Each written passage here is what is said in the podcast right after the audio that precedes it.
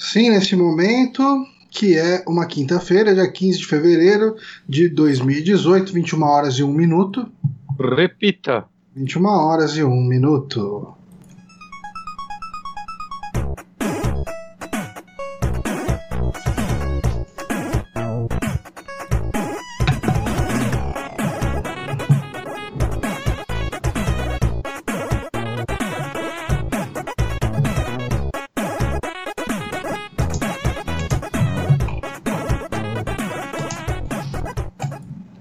Voltamos. Sim, estamos aqui começando mais um saque no Super Amigos. Eu sou Johnny Santos. Hoje estou aqui com Guilherme Bonatti. Olá, e eu tô aqui com Renato Honório. Olá, e não deu erro na minha apresentação, olha que beleza. É, Que loucura. isso não vai se acostumando, não, que isso é muito raro. Caraca. É. Isso é muito raro porque, sim, esse é o saque, o nosso podcast semanal de notícias, de indicações e de conversa, de bate-papo completamente aleatório sobre coisas que acontecem.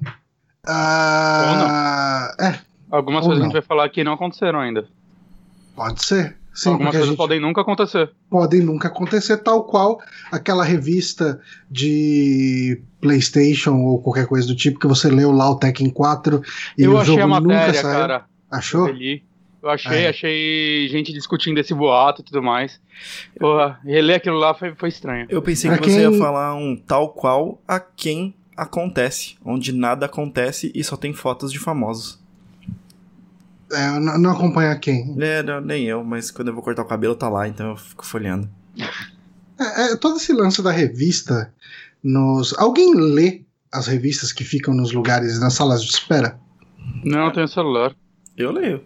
Pois é, né? Não, eu não, não consigo ler, cara. Eu fico folheando, vendo as, revi vendo as imagens, mas ler mesmo. Ah, não, não, não, é isso mesmo. Eu fico folheando, não, não leio de verdade, é, tipo, e nunca tem nada absolutamente interessante, né? não. É, é bem isso. Eu lembro antigamente que as, as barbearias tinham. Barbearia, antes de ser barbearia de hipster, Uhum. tinha umas playboys, umas sexy, umas penthouse, e, e daí talvez as pessoas prestassem mais atenção. Mas nessa Eu época ia- não tinha idade. As que ia, eu ia, era, tipo, me davam tipo, umas revistas de carro. Tipo, não ligo nada pra carro, mas eu É. sou homem. Então tem gosto de carro, eles me davam a revista, eu ficava tipo igual imbecil olhando assim o carro. É isso Mas eu e- lembro até hoje que eu li uma lance, matéria né? mó legal uma vez sobre trailers. Trailers. Eu não lembro tudo dela, mas eu achei uma matéria sobre trailers. Ah, olha Hum. só, trailers. Eu comecei a ler sobre trailers.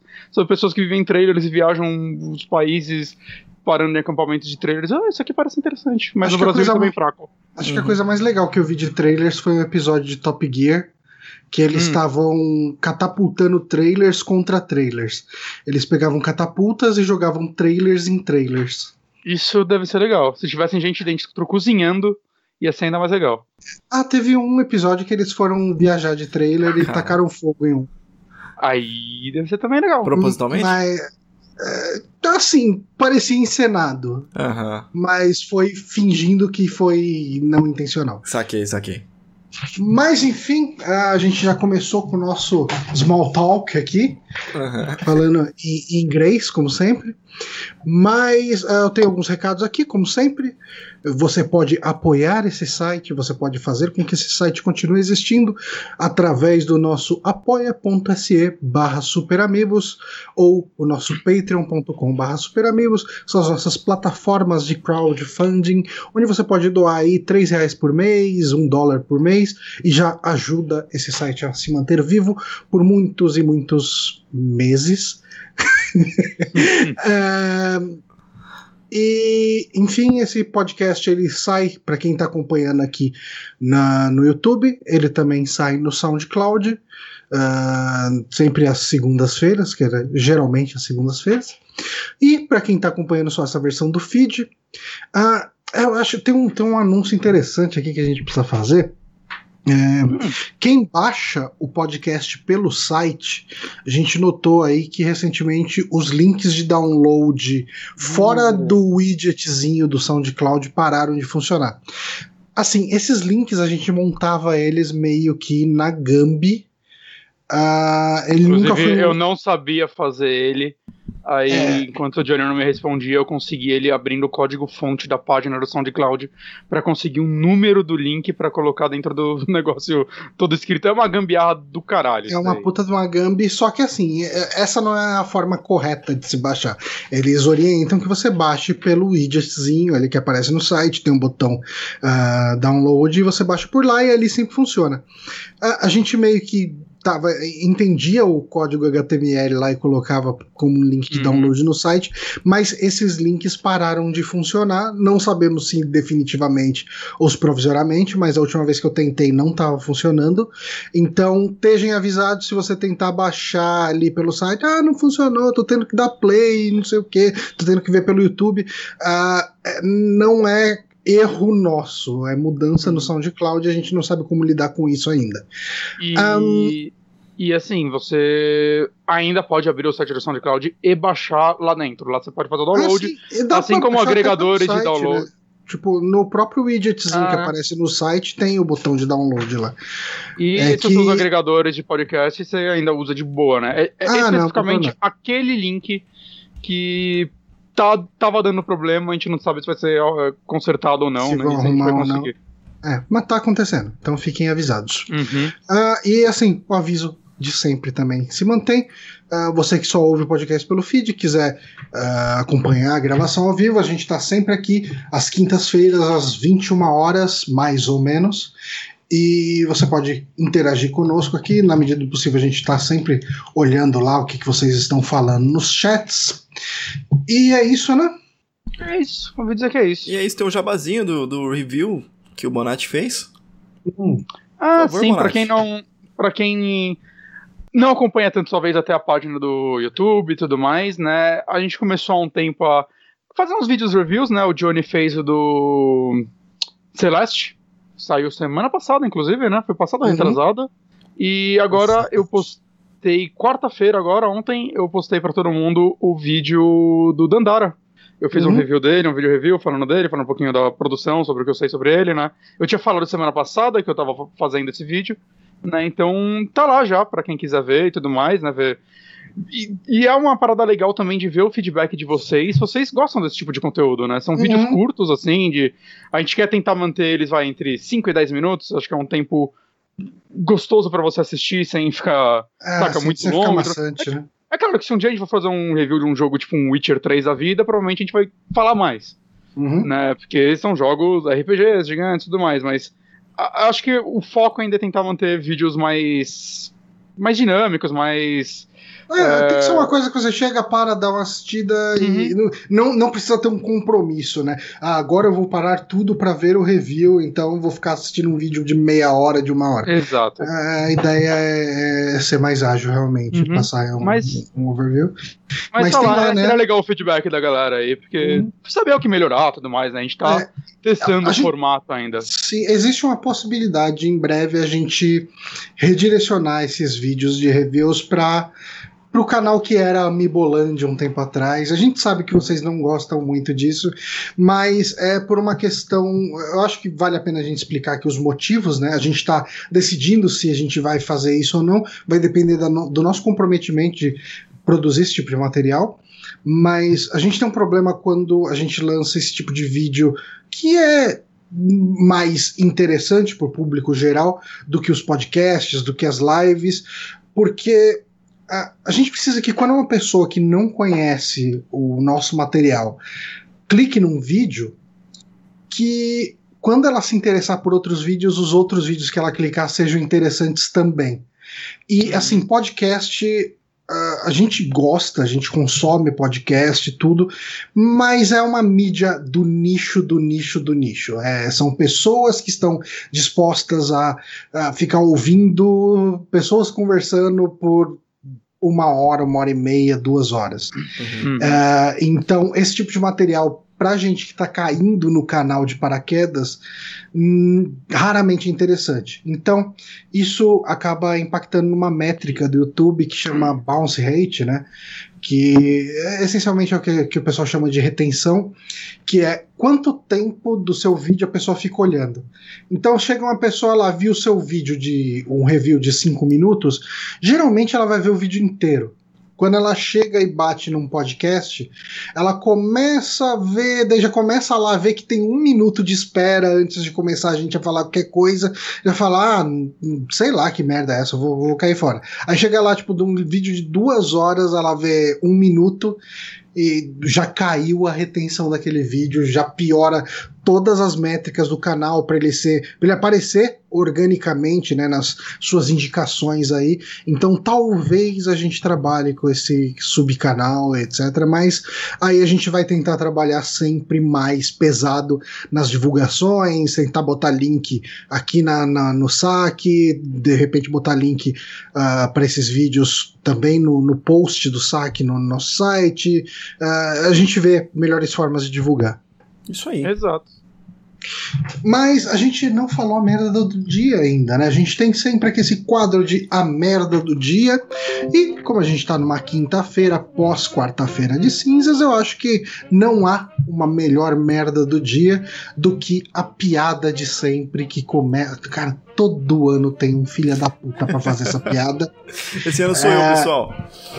É, o Honório trouxe aqui a sugestão, mas eu acho que vale a pena comentar de maneira geral. Não vou atribuir a ele isso. A menos que ele tenha falado isso sério para alguém. Aí... Não, não, não, não. Foi só aqui, foi só aqui, fica tranquilo. Que é. As pessoas que falam feliz 2018 na quinta-feira pós-carnaval. ah, o ano começou, hein? Ah, Mas esse ano cara, não, não vai liguei... contar isso, Ó, cara. Isso aconteceu comigo hoje cedo, tipo cinco e pouco da manhã, não, seis horas da manhã em ponto, porque foi a hora que começa o Bom Dia São Paulo. Aí eu ligo lá, né, porque eu ainda pego cinco minutos do Bom Dia São Paulo, e daí a Glória Vanise, apresentadora interina do programa, quando o o outro o Rodrigo Bocardi não tá apresentando. E ela, ah, finalmente começou o ano, hein? Cara, a, a, a, minha namorada ela gritou de lá do quarto: Que vontade de dar um soco na boca dessa filha da puta! Porque, puta que pariu, mano. Como, como dá raiva esse tipo de coisa? Cara, não seja essa pessoa, não faça essa piada. É, pois é, pois é. Ah, mas do, esse do ano não vai contar, cara. cara. Porque esse ano ainda vai ter Copa do Mundo, vai ter eleição. Não, não vai ter 2018, não, é, gente. É, esse ano não tem 2018, né? Começa o não quê? Não tem 2018. Começa em novembro o ano. Copa Começa do em Mundo. novembro, por aí. É, porque. Ah, a... novembro alguém vai fazer, tipo. Alguma manifestação contra as eleições. Eleição em outubro, Caralho. né? Segundo turno é sempre ah, no é, final, quase novembro. Manifestação contra quem ganhou, sei lá, vai, vai ter alguma coisa assim. É, então, bom. A gente vai ter bastante paradas, né, ao longo desse ano. Sim, esse ano vai ser bem bosta, Copa, cara. Copa do Mundo, tem a eleição, o que mais que tem? Mas, ó, olhando pelo lado positivo, Sábado agora acaba o horário de verão, né? Isso não é positivo. Eu não acho isso positivo, não, cara. Eu adoro o horário de verão. Ah, é, eu gosto, eu gosto do horário de verão de maneira geral, mas eu também gosto de sair de casa com luz do sol. Eu me sinto um pouco mais seguro. É. Mas eu gosto de voltar para casa com luz do sol. Ah, isso é bem legal. Eu me sinto um pouco mais cedo em casa. É, não. Ô Bonatti, se você puder, dá uma Oi. ajeitada aí na sua câmera naquele lance ah, lá. Aquela porra que desativa sozinho toda hora. Uhum. Já tô arrumando, gente. Tá. Uh, mas enquanto você arruma, a gente não, podia não. ir pra indicação, talvez, do Honório? Podemos, podemos sim, deixa eu dar uma. Eu te ferro muito se a gente for não, pra sua. que isso, é só abrir uma outra aba aqui, aí tá valendo. Ah, cara, tô preparado, olha só. Uh, bom, eu assisti ontem, ou não ontem, porque era já era hoje, né? Meia-noite e um. Procura. Quem diria? Pantera... Se você não dormiu, não foi o dia. É, eu, eu, eu dormi. Assim. Eu dormi depois. Então virou o dia. Então foi ontem. É, uhum. Eu assisti ontem Pantera Negra, o novo filme da Marvel. É, hum. cara, bom, vamos lá, né? Agora eu, eu vou tentar me segurar como, como fã de filmes de super-heróis. Super-heróis? Super-herói. Super-herói. Que é o seguinte: é um dos melhores filmes, se não o melhor filme de origem da Marvel. Porque... Essa opinião vai continuar daqui a uma semana, porque todo filme da Marvel que sai eu escuto essa conversa. E eu não, falo ela não, muito não, também. Não, não, Eu, eu sempre... sempre saio do filme e falo, esse é o melhor filme que eu já vi na Marvel. E não, não, não. não nem era. Presta atenção que eu fui bem, eu fui bem específico. Melhor filme de origem. Porque o Origem. filme de origem, geralmente, ele tem que explicar muita coisa e ele é lento Uhum. até tomar uma, uma forma, né? Até E o roteiro e geralmente aparece Uau. depois um vilão merda, sem Isso. profundidade Ah, nenhuma, porque Isso não é. tem. É, e, e- Ah, mas o Homem de. Ferro. O fi- Homem de Ferro 1 é muito bom, cara. Sim, Ele é muito sim. bom, ele Então, é muito bom. esse, pra mim, por exemplo, eu acho que é o melhor. E o Guardiões 1. E o Guardiões 1 é excelente. Uhum. Sim, muito bom, muito bom. É, bom, Acho que só Tem-. Tem uma, tem uma, uma listinha aí do, do- dos top.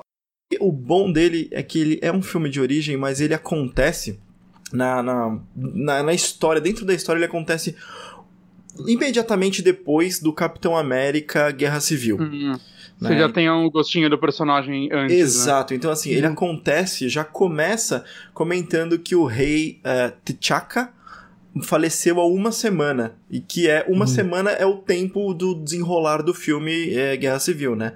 Ele, a primeira cena acaba morrendo o, o pai do T'Challa, que é o Pantera Negra pra gente. Então, Spoiler. ele. É, spoiler, desculpa quem não assistiu. Vou nem ver, né? Guerra Civil. Mas ele, é com- é com- ele vai imediatamente, então a gente já sabe quem é o Pantera Negra, a gente já conhece Igual o personagem. Exatamente, Que igual também Homem-Aranha. depois do Guerra Cara, Civil. Uhum. é excelente. E a gente já sabe, é, ele tem dois vilões.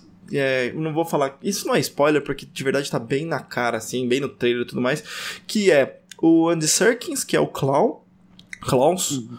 É, Que é o personagem que apareceu no Vingadores 2, né? Exato, na era de Ultron. Então ele já foi introduzido lá também. Funcionou muito bem, mostrou o Vibranium e como é que funcionava, as propriedades dele lá. E Uhum. também o. Eu queria nosso- saber quem é que tá fazendo a captura de movimento do Andy Serkis. que 10. E também o. ah, Michael B. Jordan, acho que é esse o nome dele, o Creed, né? Uhum. E, diga-se de passagem, O visual Cara, dele tá muito foda, ele velho. Puta que é pariu. muito foda. Ele é muito Esse ator é muito bom. ele é muito bom. Olha, a história do, do personagem dele é mega. Assim, ele tem um motivo pra ser vilão e tudo mais. Mas é aquele negócio muito unidimensional, sabe? Não tem grande Hum. conflito e tudo mais, mas funciona muito bem.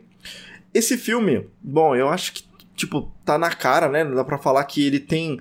O, o cast dele, em sua maioria, assim, exceto dois caras, se, se você tá vendo o, o stream agora, dois caras são caucasianos e o resto todo mundo negro. E a história inteira se passa na África, em Wakanda. E isso é muito maneiro como eles fazem a abordagem disso, como eles apresentam isso. Não precisam ficar puxando ou fazendo algum tipo de militância. Eles mostraram de uma maneira tão bonita que foi tão bem aceita pelas pessoas o como fazer a inclusão, como fazer representatividade. Eu adorei o filme Ó. desse, desse ponto de vista.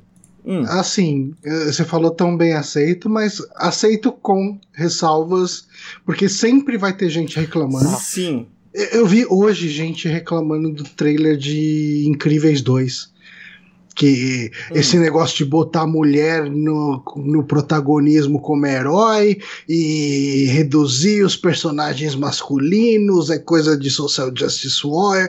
Enfim, as pessoas vão É, problematizar As sempre. É, pessoas isso é nunca assistiram eu vi- Exterminador do Futuro 2. Ó, filho da puta. Eu vi uma parada, eu vi uma parada que foi muito ridícula, que é uma pessoa fazendo uma postagem no Twitter e alguém dando um retweet ou uma coisa assim, só pra mostrar o quão idiota era isso, que era alguém Hum. falando que a Disney Marvel perdeu mais uma oportunidade é, clara e fácil de mostrar representatividade LGBT com o filme do Pantera Negra. Então, tipo, é impossível acertar, sabe? Ah, Você é, tá vai, vendo- vai ter reclamação dos dois lados. sim. é, é tipo impossível acertar, é impossível você mostrar uma- algumas coisas que eu notei que eu queria falar sobre isso. Bom, primeiro, o filme ele tem um plot mega amarradinho, super coeso assim, eu gostei bastante disso e ele funciona bem com essa é, é um termo que está sendo muito mal usado, mas com essa com a militância pró é, representatividade, pode dizer assim. Mas eu notei que eles não usam termos, eles usam, por exemplo, our, our brothers, né? Nossos irmãos. Eles nunca falam negros. Porque existe é, o, o Michael B. Jordan, por exemplo, e tem outras pessoas que falam, eles falam justamente sobre os negros, claramente, mas eles nunca falam os negros. Eles falam uhum. nossos irmãos, alguma coisa assim. Então é claramente a Disney e Marvel tentando falar sobre o tema sem, sem encostar nos, nos termos ah. que dão polêmica, sabe? Mas isso é bem comum em vários é, eu... filmes, assim, tipo. Eles se referem como irmãos, assim, você uhum. vê isso em muito filme Não, mesmo. mas é que assim... Não e lá nos Estados Unidos, principalmente, eu, eu, eu, vejo esse termo ser muito usado. Eu, consigo, eu consigo entender isso das duas formas, como sendo ou evitar uh, usar o termo negro por motivos, ou uhum. ser respeitoso com a forma como essas comunidades se tratam, que eles realmente usam o termo irmãos, então... Não tá certíssimo, soa natural pra caramba, não é uma crítica de maneira nenhuma, mas é claramente evitar. Sim, porque tem uhum. muita menção a isso, sabe? Tem muito. Uhum. Por muitas Entendi. vezes eles falam e não sai o termo uh, black de maneira nenhuma, a não ser quando fala Black Panther. então, é assim, é, claramente eles circundam o assunto bastante, circundam essa representatividade e é animal é, mas eles não falam diretamente. Bom, mas vamos falar um pouquinho do, do plot, é, rapidamente. Então, a história é o seguinte, Wakanda, ele é uma monarquia, então tem um rei, né, a gente já viu isso lá no, no Guerra Civil, e uhum. a ideia é o que é que o T'Challa, que é o Chadwick, e eu vou esquecer o nome dele exatamente, Chadwick Boseman, que é o, o cara principal, né, o T'Challa, ele vai uh, seguir os passos do pai. Ele vai ser o novo rei, o novo Pantera Negra. E o rei é o Pantera Negra. Então, basicamente, eles explicam num clipezinho de tipo, sei lá, dois minutos, três minutos no máximo no começo do filme, como Wakanda é o centro tecnológico que é, como que ele é esse esse país, mas que tem mais cara de cidade por conta do tamanho, sabe? Como uhum. que ele é esse país super tecnológico e escondido de toda a, o resto da humanidade e como isso tem a ver com o Vibranium. É, Eles... falar, ele, o Wakanda é, é só o Vibranium, eu sei que aí não vai ter menção a isso, mas o Adamantium também é de lá ou não tem nada a ver? Não, o Adamantium... Não, nos quadrinhos. O Adamantium não é de lá nos quadrinhos. Não. Mas o mas eu ia comentar, o Vibranium ele tem uma importância enorme nesse universo Marvel porque ele é o único metal precioso, pode-se dizer assim, já que Adamantium é da franquia dos, dos X-Men. Né? Uhum. Então, que agora é da Marvel, então. Né, é, então, ganharam. possivelmente, né? O Kevin Feige mencionou que nada é, com relação às franquias que eram da Fox originalmente vão aparecer no universo da Marvel uh, antes de 2020. Ah, sim. Então, é, eles... o planejamento já tá tudo feito, né? Exatamente, exatamente. Então, assim, o Vibranium tem uma importância enorme, ele vai... Assim, eles usam isso como desculpa para aplicar em absolutamente tudo. Wakanda tem. o PH falou que ele vai reclamar no Twitter que esse, esse jogo, no caso, acho que ele ia falar desse filme, faz apologia ao absolutismo. Por quê? Porque eu falei da monarquia lá? Monarquia, sim, Ai, realmente. Caraca.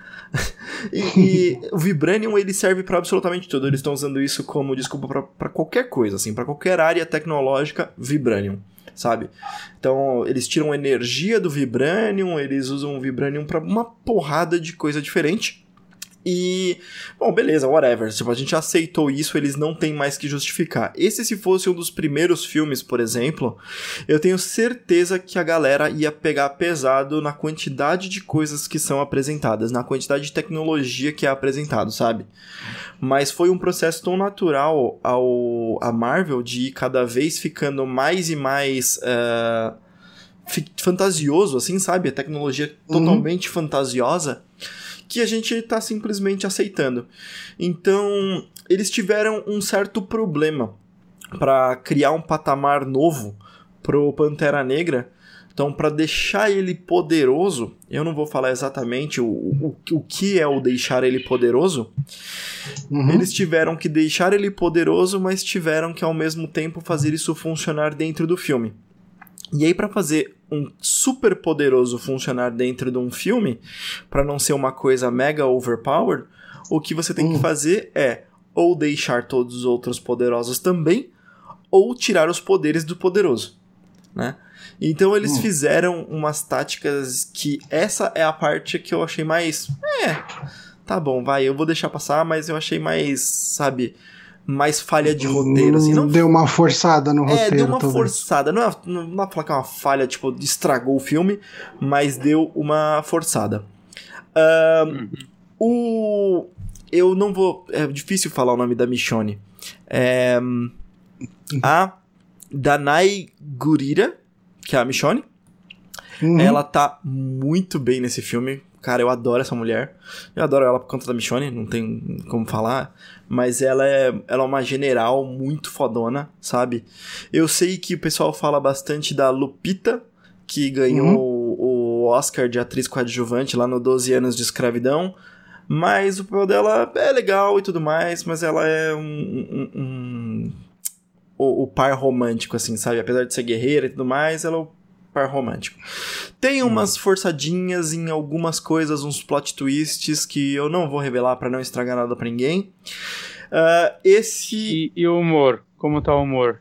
Tem o tempo todo. Você, acho que ah, você é. não gostaria dessa parte, não, viu, Bonatti? É, o humor tá lá o tempo Eu gosto todo. do humor em alguns filmes da Marvel. Eu, eu acho que o Homem-Aranha, o humor dele cai como uma luva. Funciona muito bem na maioria do, do tempo, saca? Mas.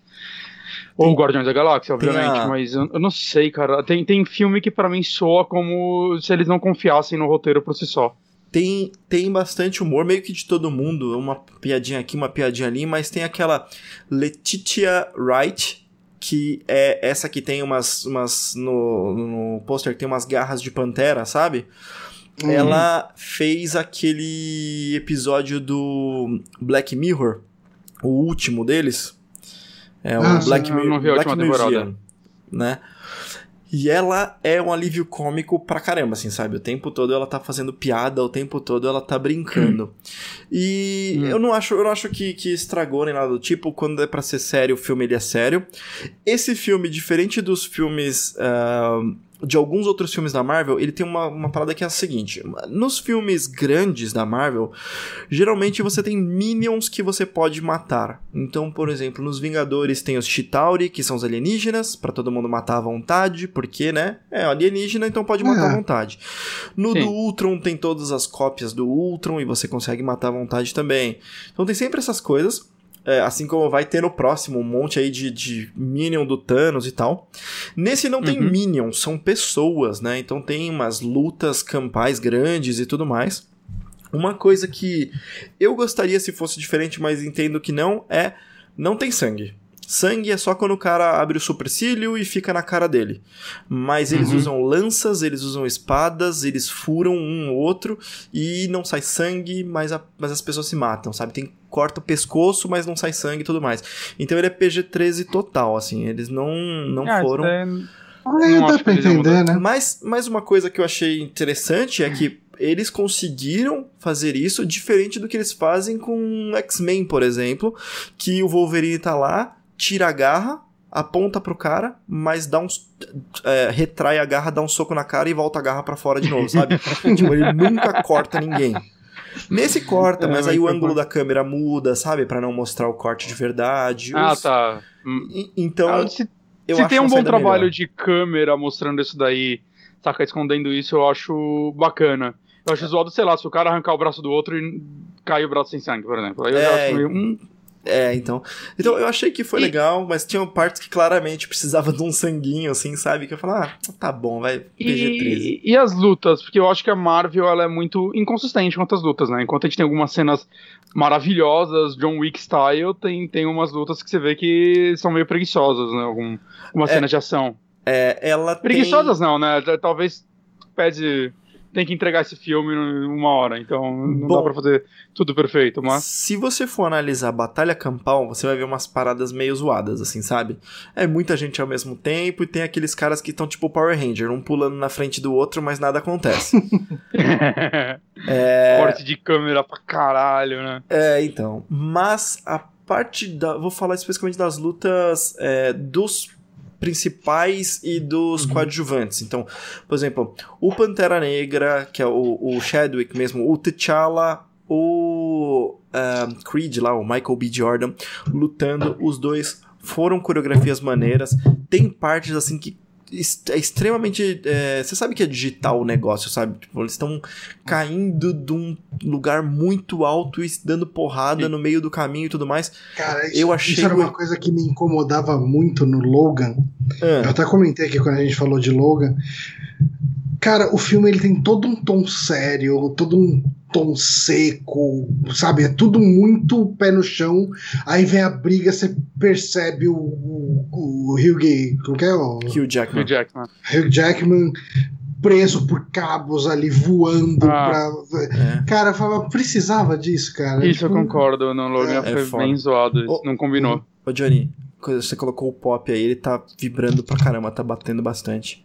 Não, o... calma, é que eu tava parafusando ele aqui. O. É, não. Nesse aí é o seguinte: tem muita. Essa, essa cena, por exemplo, que eu dei. Eu, esse exemplo que eu dei, deles caindo, claramente é digital aquilo lá. Eles montaram dois caras lutando, ah, claro. caindo, não sei o que lá. Mas eu achei muito bem feito, assim, sabe? Eu achei que ficou bem maneiro. Essa parte assim de animação, efeitos especiais durante as lutas tá bem legal. A coreografia, bom, sabe, acho que assim, é meio que vocês como todo mundo gostou das Amazonas em uh, Mulher Maravilha, né? Como uhum. elas faziam formações. Não vi até hoje. Putz, sério, Bonatti? Elas lutando é juntas legal, e tudo bacana, mais. Cara. Não, eu quero ver. Dos filmes de é. heróis é um dos que eu mais quero ver, é que eu ainda não vi só. Só isso. É. Faz tempo que eu não vejo nenhum elas lutando juntas e tudo mais, o como é maneiro. Aqui tem uma parte que é tipo, muito parecida, que é a, a Michonne, né? É, eu esqueci o nome dela, a, o, do personagem. A Michonne, que é a Okoye, ela é uma general e ela lidera um esquadrão, assim, que todo mundo é, é careca igual ela e usa essas mesmas vestimentas e lutam com lança. Essas lutas delas todas são bem, bem coreografadas pra caramba, sabe? eu achei bem maneiro porque elas lutam, fazem posições de luta, sabe? Formações assim, sabe? Bem, bem maneiro. Tem algumas coisas na Batalha Campal que eu, você tem que relevar, mas aí é tipo extra do extra, sabe? Os caras lá no uhum. meio do negócio. Todas as batalhas um a um, ou pelo menos uma galerinha pequena, são bem coreografadas. Nada John Wick ou Bourne, Jason Bourne style, sabe?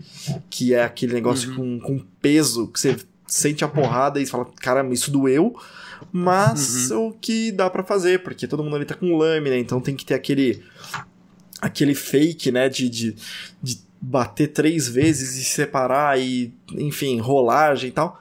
Mas eu achei que funciona muito bem essa coreografia de luta. Ficou bem maneiro. Uhum. Eu tô animado ainda, galera, com esse filme, então. É, usem essa informação como vocês quiserem. Eu adorei o filme, ainda estou é, é, nesse hype. Eventualmente eu vou reassistir. Talvez eu vá reassistir no cinema mesmo. É, levando Ui? meu filho, porque ele ficou mega chateado que eu não levei ele. Mas ele tinha escola no outro dia, fazer o quê? Mas é isso. Esse é tô, é Pantera Negra. Tô... Faz, é, tipo, eu e o Johnny, a gente faz tempo que a gente fala desse filme como. É, é o filme da Marvel que eu tava botando fé, assim, né? Uhum. E eu tô, ainda tô bem animado para ver ele. Não sei se eu consigo ir no cinema, mas eu pretendo ir ver no cinema sim. Maneiro, vale a pena. Vale a pena. Ah, eu, uhum. infelizmente, tive que pegar a sessão 3D e tal, né? Ah. Porque é a única coisa que tinha. Mas não tem idiotice ficar jogando coisa na cara, tipo 3D. Desculpa, 3D forçado, sabe?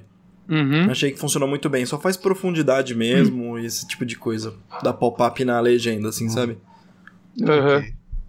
É isso. Ah, maravilha aí, Pantera maravilha. Negra. Então está nos cinemas, assistam. E o Bonatti está assistindo, terminou de ver, né? Terminei já? hoje. Devilman Crybaby. Exato. Fale pra nós o que você achou desse anime. Cara, esse é um anime que, assim, eu nunca tinha ouvido falar da série Devilman, eu não sabia nada eu simplesmente tinha acabado de ver Rick and Morty e BoJack Horseman e eu precisava de algum desenho curtinho para ver na hora do almoço. Hum. Né, porque eu, eu almoço em casa, eu, aí eu consigo. Um, um, desenho dá tempo de ver, né? Que é 20 minutinhos e tudo mais, eu consigo assistir, dar uma descansadinha e voltar pro trabalho. Uhum. Aí eu comecei a ver ele, eu tipo, vi assim, ah, lançamento, sei lá o que lá, tinha achado o trailer interessante, eu tinha visto alguém no Twitter falar bem, eu falei, ok, deixa eu dar uma, uma chance. E sabe quando você vai meio sem vontade, assim, só porque, tipo, Sim. Se, se eu ficar procurando muito, vai acabar o almoço e eu não vou achar nada. Porque é isso uhum. que o Netflix faz com você. Você fica duas horas e não, não assiste nada. é isso mesmo. E assim, é uma animação que eu consigo ver pessoa. Eu acho que é uma animação que ou você vai cair de cabeça nela e você vai amar, ou você vai odiar cada aspecto dela. É nada. Uhum. Eu, eu consigo ver ela sendo uma animação sem muito meio termo. eu, felizmente, estou na primeira etapa. Eu acho que é um dos melhores animes que eu vi na minha vida. Eu ah. lembro bem que eu não sou um cara que assiste muito anime. É, eu fiquei completamente apaixonado por ele desde o primeiro episódio, principalmente por causa da coisa que o Honório tá quase vindo me bater. A uhum. estética dele, que é uhum. extremamente única. É, só o fato de eles terem tentado, tentado, não, conseguido fazer algo muito original já me chamou muito a atenção, né? Ele tem tanto um estilo artístico que eu comparei a uma animação que eu vi, na verdade, quando eu era criança, mas ela fica na minha cabeça e eu fui dar uma repesquisada nela e realmente parece que chama Heavy Metal, acho que ela é de 83, né, passando por algumas partes meio Beavis e Butthead, saca? É aquela animação que ela não tenta ser realista é. nem bonita, ela, ela é 100% estilo. Ela é mega deformada e tudo mais. Uhum. Sabe o que, que ela uhum. me lembrou? Ela me lembrou o episódio uhum. do corredor no Animatrix. Lembra do Animatrix? Tinham vários aqueles sketchzinhos e tinha o corredor que ele começava a, a, correr, ele corria de tiro, né, disparada. Ele começava a correr e aí ele começava a vencer a limitação do músculo dele, que era ele saindo da Matrix, que ele sabia que ele podia correr mais rápido que aquilo. E aí ele começava hum. a se deformar e tudo mais, e o vento ia batendo na cara, ia deformando a cara. Cara, é exatamente esse estilo, assim, sabe? De tudo é mega deformado e tal aqui no, no, no Devilman. E é um negócio meio. Ao mesmo tempo que isso acontece, eu acho que a, qualidade de animação é ótima. Você vê que tipo, teve um puta trabalho dentro disso, né? Frame a frame, né? Assim, muito. Exato. É, é porque assim, em anime. Em anime a gente vê principalmente anime semanal, né? Eu acho que não é o caso desse, né? Esse é uma não. série mais fechadinha. Eu, eu, inclusive, acho que ela é fechada nessa temporada. Não vi nada sobre ter uma segunda. E uhum. o final, para mim, é tipo. Não, é esse o final, para mim. Acabou aí. Não, uhum. não precisa de mais. É, é maravilhoso, saca? Tá. Eu, eu, é, eu, eu parei na metade, mas assim, o que eu ia falar é que geralmente anime semanal, você vê que a animação é muito travada em, em, frames que se repetem, né? Uh, você vê, tipo assim, o cara, o cara parado e a boca mexendo. É, uhum. É, e tipo, o cara tá lutando, você vê meio que assim, você não vê os braços dele, você só vê uns tracinhos enquanto ele tá socando. É, e, eu tô aqui... vendo Dragon Ball Super, também que eu tô nos primeiros episódios ainda, que falam que melhora muito, mas as partes paradas dele são muito bonitas. Mas aí uhum. chega na hora da luta, cara, assim, os caras co começam a fazer a luta mais distante, você vê que o desenho já cai qualidade absurda, assim, sabe, sabe quando você tá jogando aquele jogo com resolução dinâmica? E aí quando você chega numa parte grandiosa fica todo serrilhado? É basicamente isso, só que não fica serrilhado, ele perde todos os detalhes possíveis, Sim. né, em algumas partes. Fica parecendo aqueles desenhos da Hanna-Barbera antigão. E o Devilman, eu acho que é, é muito foda o estilo dele, porque existem coisas muito únicas, né? Ele até tipo. Você, eu sinto que a, a, arte dele é inconsistente. Eu não acho que ela é perfeita. Eu uhum. acho que tem momentos que são extremamente lindos. E existem momentos que, cara, parece animação em flash. Eu concordo com isso. Saca? Muitas. Mas eu acho que é quase proposital. Ou talvez seja proposital. Porque, por exemplo, quase todas as cenas que envolvem os personagens correndo, né? Que é uma coisa. Eu ainda não falei nada da história, mas a corrida é algo muito importante dos personagens, né? Eles são atletas e tudo mais, e faz parte da personalidade deles é estranho, cara, que o traço muda nessas horas. Uhum. Né? Mas aí eu, ele cria momentos extremamente diferentes. Que é tipo, no primeiro episódio mesmo tem uma hora que tem um, tá um carro passando e a cena é toda preta, assim, aquele preto chapadaço, você não vê quase nada. Enquanto. Quase nada, não, nada mesmo. Você só vê o que o farol do carro ilumina. E o farol é muito amarelo. E em volta dele fica um pouquinho cinza, assim. Você vê quase nada da área. E ele tá se movimentando muito rápido, o carro, passando, tipo como se a câmera, se né, levando em conta que pode ser uma câmera, se fosse uma câmera física, e uhum. estivesse nos ângulos mais diferentes possíveis, assim, para pegar o percurso, o trajeto desse carro, né? E aí mostra a pessoa dentro tá dirigindo, ao invés de mostrar como qualquer animação o rosto do cara, é como se eu, eu, eu, imagino claramente um cameraman deitado no chão do carro, assim, onde a uhum. pessoa colocava, colocaria o pé, filmando ele de cima para baixo. É tipo, por que vocês estão fazendo nesse ângulo? Saca? É tão esquisito, mas eu acho que para mim, pelo menos, funciona tão. me chamava tanta atenção. Parece que toda a cena eles falaram, não, como a gente vai deixar essa cena única, né, visualmente? É. Como a gente vai trazer nosso estilo para isso? Eu devo ter visto uns três ou quatro episódios, eu não tenho certeza, mas eu acho que o que mais me, me atraiu nele foi justamente esse senso de estranheza, de diferente, de psicodélico, principalmente os monstros e tudo. Cara, parece um clipe de, de cara, de, de rock progressivo dos anos 70. Sim, Umas coisas são mega. Você vê, tipo, os peitos virando garra e, sabe, tipo, ele tem muita, muita nudez, né? Muito, ele é bastante Muito. sexual, assim. Uhum. Uh, e, e, eu acho que ele explora esse lance de transformar o corpo de formas que você nunca imaginaria, sabe? Ele sai Sim. do óbvio e isso eu gostei dele. Uhum. E até essa parte que você falou, que ele é muito sexual e tudo mais, né? É, é engraçado que eles usam isso a favor da história, né? Porque todo lance é, é o personagem, o protagonista, o Akira alguma coisa, é, Akira Fudo, ele é tipo um cara meio. Um cara não, ele, ele é, no começo ele é aquele protagonista de anime, basicamente, uhum. né? O cara meio isoladão, ele tem uma amiga e tudo mais, uns amigos, mas sabe aquele cara esquisito, ele não se se encaixa na sociedade e todo o lance dele é que ele é muito protetor com quem ele gosta. E ele chora muito pelos outros, né? E o lance das lágrimas é um negócio muito importante nessa animação, né? É até interessante como elas são mostradas que ela é a coisa mais caricata possível. Quando alguém começa a chorar, simplesmente abre uma torneira embaixo de cada olho, escorre pra caralho, né? Mas, mas é porque é, é, é pra ser isso, cara. É pra chocar, é pra mostrar. Mano, é, tá saindo água pra caralho esse cara. Ele tá muito triste. E todo o lance é que ele tem um amigo de infância que é o completo oposto dele, né? Ele é extremamente frio, ele é o. Você olha para ele e fala: esse moleque vai virar um sociopata tudo mais. Mas de alguma forma rola uma amizade entre os dois. E anos depois esse amigo reaparece, leva ele para uma balada muito louca aí, uma super orgia, e invoca basicamente um demônio, né? Entra no corpo do protagonista, do Akira. E o lance que é é, você descobre que os demônios estão entre nós há muito tempo, dominando os humanos. Só que, como ele, no caso dele, ele tem um super coração puro e tudo mais, o demônio não consegue entrar no coração dele. Então ele vira um homem-demônio, né? Uhum. Porque ele tem, ele tem o demônio dentro dele, ele se transforma no capeta e os caralho, mas ele ainda tem todas as emoções humanas. Uhum. Né? Mas isso não impede ele de mudar completamente a personalidade dele. para mim, remete muito ao que eu gostei em Parasite, né? Que é um mangá que eu recomendei um tempo atrás. O anime não é tão bom, eu tava assistindo, deu uma abandonada. Mas o mangá é fantástico, né? Que tem muito disso da mudança de personagem, de personalidade. Né, no Parasite é mais gradual a mudança dele. No Devilman, ele simplesmente se transforma, ele vira um cara, sabe, que as mulheres começam a ficar apaixonadas por ele, ele vira um bad boy do colégio e tudo mais.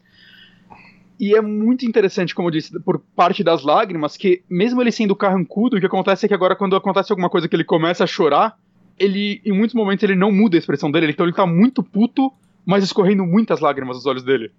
Então é, é quase como se ele tivesse aprisionado naquele corpo a personalidade dele. Eu acho que isso funciona muito bem.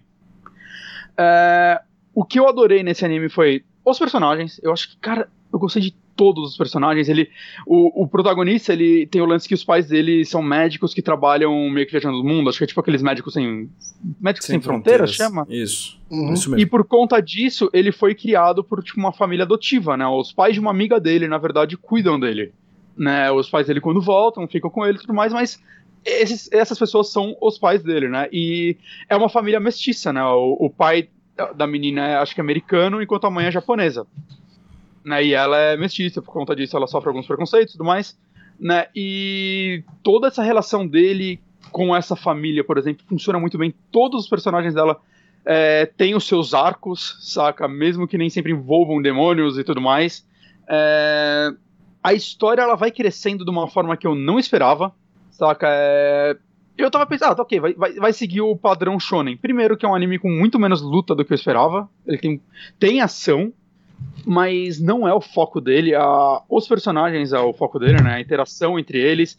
É, algumas pessoas que também estão virando Devilmans. como uhum. elas estão lidando com isso, né? No caso do Akira, ele teve esse amigo dele que basicamente foi o trabalho de exposição né? da série. É, ele explicou para ele o que tá acontecendo. Uhum. Mas as pessoas que não têm ideia do que tá acontecendo, por que isso tá acontecendo comigo? O que tá acontecendo com o meu corpo, saca? É, como elas reagem a isso, né? Como eles vão começar a interagir.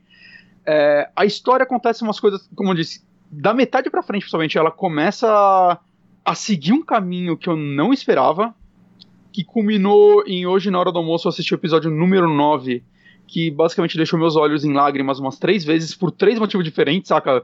Uma hora eu fiquei muito puto e. Ah! E outra hora eu fiquei muito triste e. Eu, cara, é tipo muito estranho, cara. O nono episódio dessa série é o melhor episódio Caralho. de toda a franquia. Ele é muito, muito bom, mas ele só funciona porque você assistiu todo o resto e conheceu tantos personagens e viu no, viu no que combinou. O último episódio eu acho que é visualmente o parada mais impressionante. Ele é inteiro estilizado parece que cada cena dele adota um estilo artístico diferente. Né? E eu sinto que assim, ele tem limitações artísticas, né, talvez até de orçamento, mas ele soube usar isso a favor dele, né? Tem, tem um determinado momento que é, são várias cenas seguidas quase inteiras cinzas, saca? E você vai vendo as pessoas por vulto. Mas é, é tão da hora ver isso, eles sabe, eles souberam trabalhar isso tão bem. Você sabe como eu o que eu o sentimento que eu tive com a arte do, do Devilman hum. é o mesmo. Um jogo indie. Os, não, é o sentimento que eu tinha, que eu tenho, na verdade, com a arte do Yoshitaka Amano, que é o artista conceitual do, do Final Fantasy, ah, do, principalmente dos antigos. Quando eu era moleque, eu odiava aquele estilo dele, que é mega estilizado, assim, mega único. E eu tava ele é acostumado é com um estilo animezão, sabe? Tipo, ele anime Cavaleiro. É, sim, sim. História. E hoje em dia eu acho a arte desse cara maravilhosa, sabe? Eu acho incrível, assim, que você vê o traço dele e você fala, ok, isso aqui é Ishitakamano, só ele desenha desse jeito, sabe? Uhum. Sim. E eu acho que essa foi. Eu não tô falando que o estilo desse desenho parece o estilo do, do Yoshitaka, né? Mas uh, é mais no, no, na no quesito sentimento ao assistir. Uhum. Porque eu consigo me ver com uns 16, 17 anos assistindo isso aqui e falando, uhum. nossa, que arte horrível, cara, que negócio horroroso, bizarro. Já, uh, um... acabou de ferrar comigo. Ah. Não, não, não, não. Tipo, mas eu consigo. Eu, eu, falo por causa da minha cabeça e da minha relação hoje com arte, que é diferente uhum. oh. da forma que era um tempo atrás. Mas eu consigo entender totalmente uma pessoa não gostar. Hum. Deixa eu completar só o Johnny, aí você chega com os dois pés, Anário. Não, eu ia, eu ia falar justamente antes para você poder terminar bem isso, porque eu, eu falar mal. Não, é que, é que, o meu vai ligar, o meu vai ligar bem do, pro tá, Johnny. Manda aí, manda aí. Que o que eu sinto é que assim, vale falar que esse anime ele é baseado no mangá de, dos anos 70, acho que de 73 a 74 ele foi ele foi o ele foi publicado, né? Teve um anime antes, né, é do Goyokai, é, Goyokai, no, Gonakai, o nome do, do desenhista. É, eu quero ler, inclusive, o mangá, mas pelo que eu li, vi, é, o anime pega os cinco volumes do mangá e faz tudo no anime mesmo. Por isso que eu acho também que não vai ter continuação, parece que ele fecha a história aí. Mas o que eu sinto é, esse mangá, pelo que eu sei, no Japão ele é gigantesco, assim, ele foi muito influente, ele foi um negócio, saca, as pessoas botam ele, vai, antes de Dragon Ball, com um dos e talvez junto com Astro Boy, uma das maiores influências de muito artista que veio depois de mangá e tudo mais. Só que o que eu sinto é, já teve tanta coisa dele, já teve filmes, já teve outros animes, já teve filmes live action, caralho, que o que eu senti é, o Devilman, ele não foi feito porque, puta, a gente precisa abocanhar esse público. Enquanto eu assistia esse anime, o que eu sentia é a galera que tá fazendo ele, inclusive, tipo, é o mesmo roteirista que fez só dois episódios, né? O, quase, o, os diretores parece também não eram muitos. O que eu sentia é a galera tá fazendo isso de uma forma muito apaixonada. Né? Eles estão fazendo isso por um propósito. Ele não, não apela para coisas tipo 3D, como a maioria dos animes atuais e tudo mais. Ele, uhum. é, talvez até por isso que a arte tem que ser simplificada em alguns momentos, né? Porque é mais caro fazer uma arte completamente 2D, né? O 3D dá uma facilitada em algumas uhum. coisas. E o que eu senti, acho que para mim isso se refletiu muito enquanto eu assistia ele, É, cara, essa galera tá fazendo isso porque, por algum motivo, eles querem contar essa história. Eles estão a fim de mostrar a visão deles desse mangá, né? Mostrar. Tanto que eu acho que eu comentei, né? Mas no começo, todo o lance do Cry Baby não existe no mangá, né? O mangá se chama Devilman. E eles trouxeram essa característica direto pro anime. Foi um negócio que. Uma ideia deles que funcionou muito bem, né? E eu não sei, cara. É, ele realmente não tá aí pra, pra bater o martelo, tipo, tomar mais um anime. Eu acho que eu senti que aí as pessoas queriam contar alguma coisa, eles queriam mostrar um ponto de vista deles. Inclusive, só, só mais uma coisinha que eu quero falar dele antes do Honório chegar com essa elétrica. Tem uma coisa muito foda nele que são os personagens que fazem rap, do hip hop. Que pelo que eu vi, sim, sim. todo o diálogo e as músicas que eles contam são foram escritos por pessoas do hip hop do Japão. Eles contrataram realmente músicos para escrever aquilo para não ficar aquele negócio brega de pessoa que não manja de música tentando fazer música, né, uhum. que acontece muito. E isso culminou numa das cenas mais bonitas que eu já vi, que é um personagem que ele não consegue interagir com uma garota, uma, uma das protagonistas, e ela eventualmente se irrita com ele, fala uns negócios para ele, e aí ele começa a falar. E ele começa a falar, ele começa a falar pra caramba. É tipo, é um monólogo, sei lá, deve ter uns dois, três minutos. Saca? É meio longo. E, sei lá, depois só de uns 30, 40 segundos que você começa a ver que a fala dele começa a se transformar e começa a virar uma música, mas sem, em momento algum, entrar uma batida de fundo, uma trilha sonora, nada. É só ele falando, ele falando, quando você vai ver, ele tá, tipo, fazendo um, um rap freestyle, tá ligado? Sozinho, uhum. assim. Enquanto ele tá falando, a câmera tá rodando ele em círculos. Saca? E a música, e a música, é uma música, né? Vai crescendo e, cara, ele vai se abrindo tanto, ele vai falando tudo que ele não consegue falar é, de outra forma, porque ele é um cara que ele só se comunica por música, cara. E é uma cena tão linda, cara, que, cara, isso daí foi feito por alguém que, cara, queria mostrar alguma coisa, saca? Você vê que é um, é um desenho muito autoral, na minha opinião, assim, pelo menos, uhum. de, de, um cara leigo que não vê tantos animes. Assim, eu saí completamente fazia tempo que eu não acabava de assistir uma coisa e pensava, eu acho que eu já quero assistir de novo. Eu quero agora reanalisar ele, sabendo as coisas que acontecem no final, conhecendo melhor esses personagens, revendo o que acontece com eles no começo. Não é mesmo porque o final dele puxa muita coisa dos primeiros episódios. Uhum. Sei lá, cara, para mim foi um anime muito rico, assim, ele me tocou muito, assim. Ele me tocou da mesma forma que eu me senti quando eu li o Parasite ano passado. Hum. Muito bom. Eu, Agora vai, Honório, vou, sua vez. Não vou, não vou destruir. É o seguinte, não é para mim, tá? Eu vou, vou deixar claro. É, eu sou aquele cara que. Sabe quando você vê uma, tipo, uma arte moderna e tem pessoas olhando para aquele quadro e entendendo o sentimento do pintor e tudo mais? Desculpa, eu sou mega grosseiro, sou ogro pra esse tipo de coisa. Eu também. Eu não consigo eu achar é, essa arte, eu não consigo achar ela bonita. Eu simplesmente não consigo achar ela bonita. Eu não sei se é porque eu acabei de assistir Your Name e eu fiz elogios absurdos à arte, o como ela é bem feita e tudo mais. Mas eu entendo a dificuldade e o trabalho dessa arte, só que eu acho que o resultado dela é uma coisa zoada. Eu não gosto de quando você tem aquela super deformação. Em, vou falar em, em shonens. Em shonens, quando você tem lutas e são movimentos muito rápidos, você vê o personagem fazer aquelas, aqueles movimentos mega deformados que se você para na frame é uma coisa absurda de, de zoado, assim, sabe? Isso acontece uhum. em Devil May Cry Baby em baixa velocidade o tempo todo. Ele é todo super deformado, ele é todo psicodélico e tudo mais. Para mim, que essa arte não me pega, eu foquei no roteiro. Então eu falei assim, puta, essa arte não me pegou. É, eu não tô gostando disso, bom, vamos ver a história, porque, enfim, tranquilo, né? Eu consigo é, é, abandonar um aspecto de, de alguma mídia e focar em um outro aspecto. Vamos ver o roteiro. Uhum. E eu assisti só três episódios, pessoal. Tem dez, eu só assisti três. No terceiro episódio, eu senti que a história tava super rasa. Assim, é, talvez aprofunde e tudo mais, mas são episódios de 20 minutinhos, assim, são curtos, né? E. Uhum. Anime. Uhum. E aí eu achei que, tipo, é tudo muito jogado. Eu achei tudo muito rápido, tudo muito raso. Eu falei, tá, beleza, eu tô no terceiro episódio e eu entendi a premissa, mas ainda estamos na premissa, sabe? É, a, a, em três episódios aconteceu uma coisa que eu poderia falar para introduzir ele para outra pessoa. Não aconteceu oh. nada que eu pudesse falar assim, olha, isso aqui é um spoiler. Tipo, eu achei meio, meio, meio zoado desse jeito. Então, a, a arte. É porque, ela... cara, só falando, é, hum.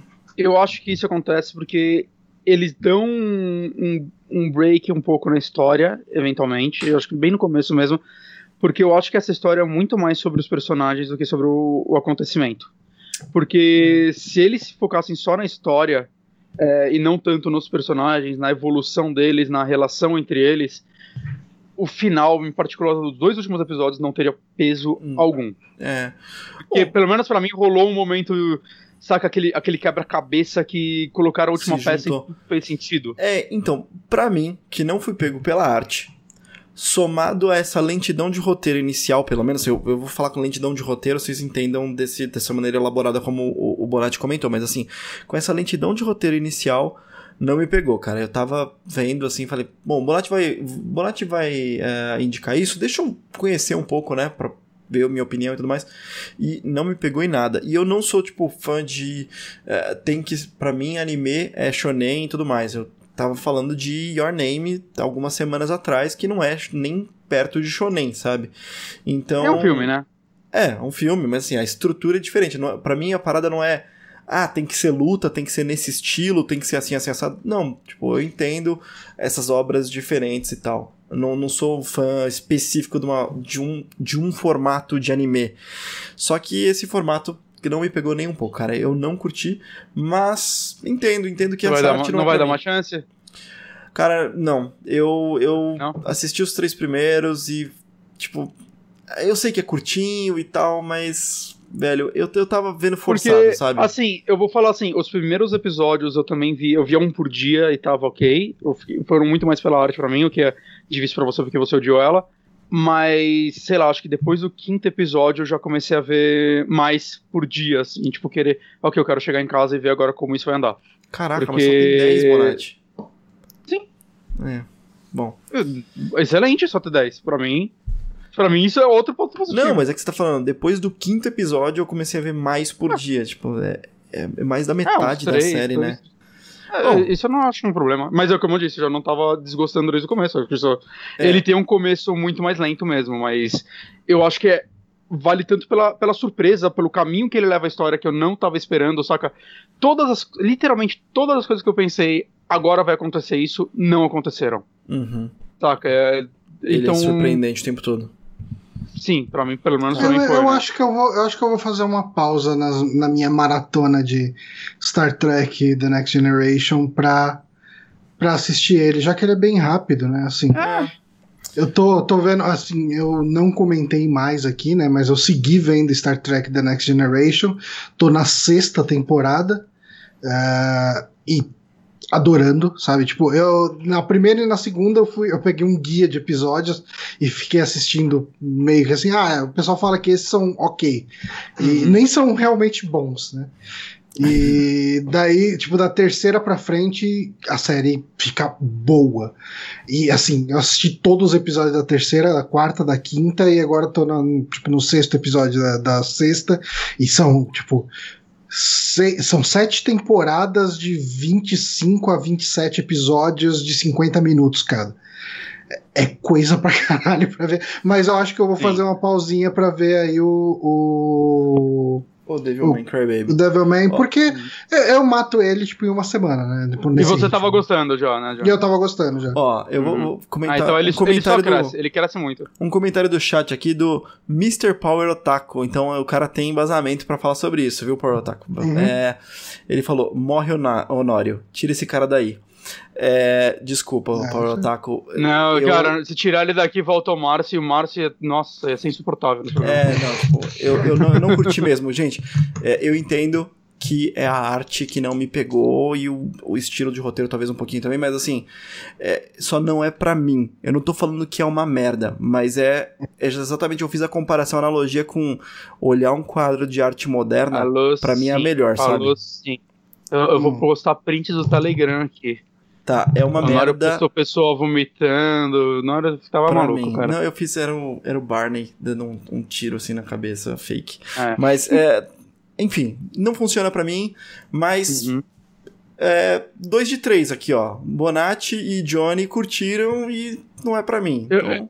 Eu não curti, eu, tipo, eu gostei muito mesmo, assim, minha nota Aí. seria bem alta. Tá eu, tô, eu vou atrás do mangá agora, ver qual é que é. Pelo que eu sei, o mangá o que muda da história além do choro é que ele tem mais lutinha, saca? Uhum. É, aparece os primeiros episódios, os primeiros capítulos é muito focado no personagem aprendendo a, dar mais porrada na galera e tudo mais antes de começar a história, mas eu tô curioso, né, porque é um mangá dos anos 70, bem influente, é curtíssimo, acho que é 35 capítulos, saca, dá 5 volumes, então, capítulo de mangá é 20 páginas, então, putz, dá pra ler rapidão. Aproveitar que o Power Otaku tá no chat. Power Otaku, eu devo ver Macross Delta? Manda aí, depois, eu, depois você respondeu, fala aqui o que, que você respondeu.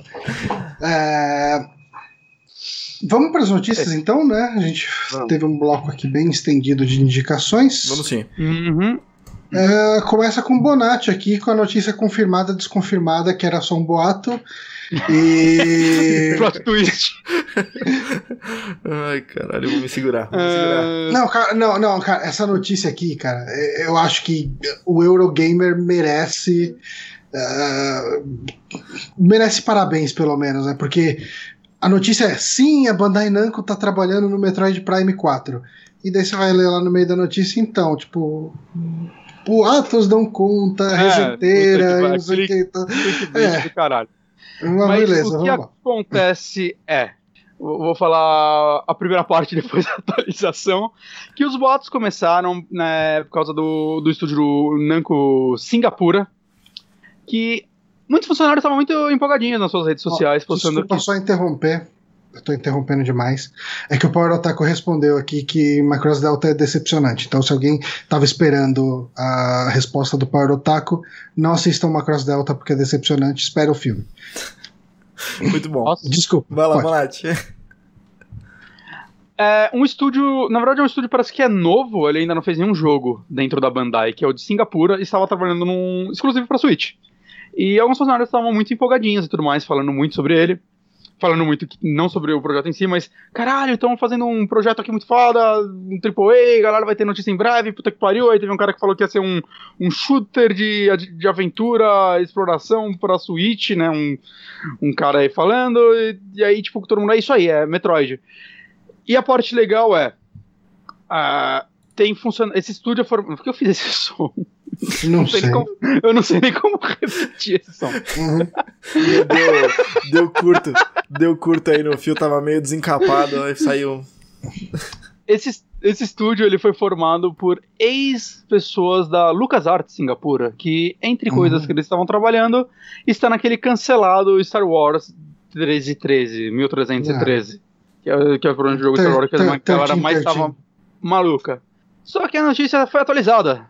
Porque não basta, um, não basta uma, uma notícia começar, sim, está trabalhando nisso, então é só boato. Depois tem uma atualização falando menos ainda.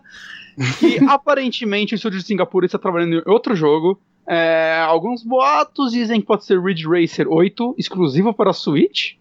O que seria é. ok. É, tem, tem boato de que pode ser Ridge Racer 8. Quem que se é. importa com Ridge Racer, gente, hoje em dia? Amor de hum. Deus. E... Caso Hirai. Eu gostava no 64. Tá. Jogo do 64. o, e o que acontece é, o Singapura estaria trabalhando em outro jogo e a empresa que está então. trabalhando junto com a Nintendo nesse seria o estúdio do Japão. O que sei lá, pra mim não muda então, nada. É, mas assim, mas o, no update aqui ele fala que, ó, desde a publicação, eu, eu no caso eu, é o Tom Phillips, uh, eu ouvi que a Bandai Namco Japão, que o estúdio Bandai Namco Japão tá trabalhando também está trabalhando no projeto com, uh, com a intenção uhum. de que agora ele vai uh, assumir a liderança do desenvolvimento, enquanto o estúdio de Singapura move o foco para outro jogo de Switch. Uh, então, assim, é porque a galera de Singapura, de Singapura não estava sabendo guardar segredo, eles falaram, agora vocês vão fazer Ridge Racer. É, to, toma essa aí. Então. Ai, cara. Mas assim, primeiro que assim, eu fiquei meio surpreso com essa notícia de um lado, porque eu não sei, Metroid para mim não é a cara da Bandai. Saca? Eu não consigo lembrar de nenhum jogo dela que siga essa pegada. É. Mas ao mesmo tempo eu vejo ser muito possível porque ela tá tendo uma excelente relação com a Nintendo, né? Nintendo, sim. É... O, o, tipo Smash, né? O último Smash foi feito por um estúdio dentro dela, né? Obviamente com o criador do Smash, que eu esqueci o nome, sendo o líder do projeto, mas tava lá. É, os Musous, né? A Nintendo entregou Zelda pra ela, se você for pensar bem. Nunca acompanhei. É, é o Sakurai, não? Acho que é o Sakurai. É Sakurai o nome desse menino. Eu nunca fui de acompanhar Smash. É, e, tipo, entregaram Zelda pra esses caras, saca? Eles estão tendo uma boa relação, né? Agora a gente vai ter um Dark Soulzinho pra, pra Switch também, vai ser legal. Né? Então, cara, será, por esse ponto de vista eu acho muito possível. E também, né, aparentemente a Nintendo está supervisionando, se isso estiver rolando, né? Porque as primeiras notícias eram que a Nintendo tinha montado no estúdio interno. Se ela está fazendo isso em parceria com a Bandai, tá tendo aquela supervisão do mesma forma que rolou com o, o, o outro Metroid lá de 3DS, o Samus Return. Uhum. Eu acredito uhum. que vai ter o, o punho de aço da Nintendo lá. Boto fé, acho interessante, principalmente porque isso confirmaria realmente a Retro não tá fazendo Metroid, a Retro tá fazendo outra coisa. Eu quero saber o que caralho a Retro tá fazendo também. Mas ainda, eu ainda fico curioso para ver como a Bandai vai sair com um jogo assim, cara. Que para mim não é nada a cara dela. Hum. Bom, para mim, hum. para mim, para mim falhou. Eu não sou grande fã de Metroid Prime, então esse boato não não me afetou muito, mas você, você você não curtiu o Metroid Prime? Não, eu tentei, eu tentei dar uma chance, eu peguei fora do hype, tentei dar uma chance, não curti muito. Eu adoro os 2D, mas esse Metroid Prime FPS não curti Nossa, muito não. Eu Nossa, acho que o Metroid eu, Prime eu, é meu favorito da franquia. Eu adorei Metroid Prime, cara. Eu joguei o, o primeiro no Wii U. Uhum. É, eu tenho que jogar o 2 e o 3 ainda. É, mas... eu não joguei o 2 e o 3, mas eu, eu amei, cara, o primeiro. Eu, não, tipo, é... Foi umas férias que eu tirei depois de muito tempo sem férias. Mano, cara, tipo assim, eu, eu acordava, ficava jogando até a hora de dormir. É, eu comprei a trilogia em alguma promoção da eShop. É, foi, foi todo, isso mesmo. Todo mundo pra, ah. pra Wii, eu falei, puta, eu preciso. Eu sou fã de Metroid, eu preciso corrigir esse erro, né? Eu nunca joguei o, o, o Prime e tal. E né, não, não curti, velho. Eu, tentei começar pelo primeiro, falei, ai, nossa, tá muito zoado. Depois dei uma olhada do, do terceiro, falei, vamos ver se melhorou bastante, sabe? Se há algum problema com o terceiro eu acho que é o mais criticado. É, eu não curti nenhum, cara. Não, Porque não, o terceiro é um jogo de Wii, o que significa que ele pega na sua mão o tempo todo, pelo menos é o que eu ouvi falar. Ainda eu vou jogar ele, com certeza. Mas um eu acho, cara, para mim é o melhor Metroid que eu joguei. Uhum. Porque o que eu amo no Metroid é a, a, a sensação de isolamento, saca? Uhum. E eu acho que o fato dele ser um FPS, e não simplesmente um FPS, né? Ele é um jogo muito. Parece ele é um Metroid finalmente... de primeira pessoa. Não, e eu acho que o principal é, é como se você tivesse. Você tá vendo o universo de Metroid pelos olhos da Samus. Porque literalmente ele tem, saca, o reflexo no vidro. Às vezes você vê um reflexo do rosto dela quando bate uma luz. Então, eu simplesmente me sinto assim, vendo o jogo através dos olhos dela. Uhum. E eu acho que isso colabora tanto pra, pra solidão, assim, que o jogo deve te passar, pra, pra... Cara, eu tô num planeta que, cara, não tem nada aqui, tem só uns bichos querendo me matar, saca, uma galera morta, e aí você tem que, sei lá, olhando o codec pra tentar entender o que aconteceu lá e tudo mais. Cara, ele me pegou muito, assim, eu, eu, eu, eu ficaria tão feliz com um remaster HD no Switch, uhum. pra eu uhum. poder jogar o 2 e o 3, eu até rejogaria um, assim, porque o maior problema dessa versão de Wii U, aquela versão de Wii, que ela não é ruim, só que ela te obriga a jogar no emote, né? Muita gente acha que ficou melhor no emote do que no controle normal. Eu não acho de forma alguma que ficou ruim a jogabilidade. Eu acho que ficou muito boa, na verdade. É, eu me adaptei Mas... rápido à jogabilidade. O problema é que meu quarto é pequeno. O que significa que o emote não funciona com uma grande precisão aqui, ao menos que eu encoste na parede da cama, e aí fica muito desconfortável para jogar. Então, por mais afastado que eu fique, eu tenho que ficar com um bracinho de, de tiranossauro para conseguir jogar. E isso se, se torna um jogo desconfortável para mim jogar. Saca? Ainda mais que é um jogo que você literalmente tem que apontar o tempo todo pros cantos da tela e tudo mais. Né? Às vezes eu, puta, eu começo a olhar para cima. Não, não olha para cima, essas coisas. Me irritava. Né? Uhum. E mesmo assim, é, puta, ia ser mais gostoso jogando no controle. Tipo, existe a mecânica do controle, saca? É só, é só você dar a opção para jogar a versão do GameCube. Só o 3 que não teria isso, mas aí é a vida, saca? Se eles não quiserem adaptar, beleza, é só um. Uhum. Mas, eu, puta, um remasterzinho HD saindo pro Switch, ó, porque ainda mais que vai sair o 4 aí, a galera pra tentar jogar dos outros. Isso é legal. É, mas eu acho apoio. difícil, né? Se, se fosse rolar, a gente já ia estar tá ouvindo falar disso. Não sei. Eu, eu acho mais possível que lancem igual. acho que lançar igual é bem possível, mas realmente. É, daí seria o E mesmo se rolar. É, porque assim, o, o controle, controle do de Switch movimento... dá controle de movimento. E é bem melhor que o do Wii. Porque você não precisa tomar distância do console, essas coisas. Ah, isso é verdade. Isso é ele vai, saca, eu vou jogar com o Milhão, eu jogo Splatoon. Splatoon eu só jogo controle de movimento. E, cara, pra mim é bem melhor, saca? Funciona muito uhum. bem, mas é porque eu consigo jogar de uma forma confortável no meu quarto ele. É, assim, o, o Valber Ribeiro lá na, nos comentários falou: Ah, Metroid Prime é um jogo que eu tenho que jogar, sou muito fã dos 2D. Assim, eu, uma coisa que ele me causou estranheza, por ele ser um jogo de GameCube originalmente, mesmo a versão de Wii não teve os gráficos lá muito retrabalhados. Só deram, acho que ele só é widescreen. A única diferença é, é que ele tem do widescreen. Uh, os gráficos eles causam estranhamento, sim, porque são duas gerações atrás, né? Então. Mas ele é um jogo é... bem bonito. O GameCube era um console então, mais bonito é... Play, mais, mais É, mas, mas ele, tipo assim, você vê cor lavada, você vê todas essas coisas, assim. O, o que me. O que mais me pega, na verdade, não é nem tipo polígonos, textura, é você vê como os ambientes eram mais vazios e menos detalhados do que você veria hoje. Esse mesmo jogo hoje você entra no ambiente e ia ter mais objetos na sala, sabe? Ah, sim, assim. sim. É, isso uhum. é a uhum. parada que mais me estranha, mas isso daí vai acontecer com qualquer jogo de duas gerações atrás que eu jogar, né? Ou uhum. a maioria. Uhum. Né? As salas eram mais vazias, né? Porque tinha carregar menos coisa para ele rodar bem. Sim. Sim. Mas assim, é, eu acho que essa estranheza dos gráficos ela passa depois. Assim, ele é um jogo de sei lá quantas horas? Uns 40? Hum, não. Não, não chega a tudo isso, não, né? Umas 15 no máximo. Sério que só deixa isso? Ver, Pô, umas 20, talvez? Vai, né? Cara, deixa eu ver. How long to beat? 13 horas o primeiro. Nossa, é muito curto. Eu, eu, devo ter levado umas 20 porque eu fiquei explorando, pegando os objetos. E ele é, tem assim. Só pra falar que ele não é perfeito. Qual que é o How Long, How Long to Beat Collectionist aí? Com, completionist 19 horas e meia. É, mas o, eu devo ter é levado em torno de umas 20 horas. Ó, porque eu joguei meio que no meu ritmo.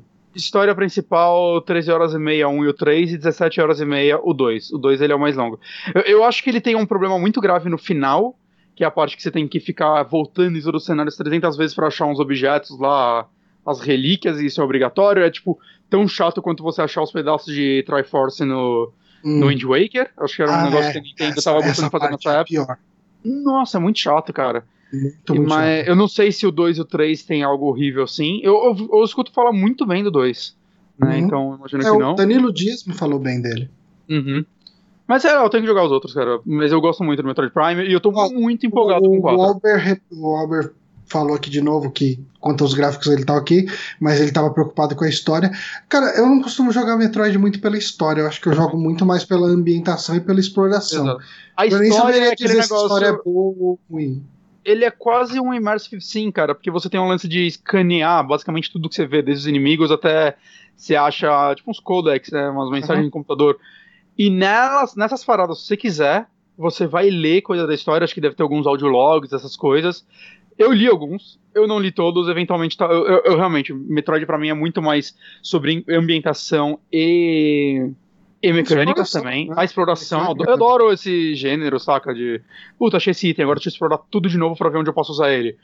Mas, assim, a história tá lá, mas eu acho que mesmo se você explorar tanto no. Mesmo sem entender esse elemento immersive sim, não vai chegar perto de, sei lá, do que você chegaria explorando um System Shock, um Prey, né? Esses jogos que realmente são mais story-driven.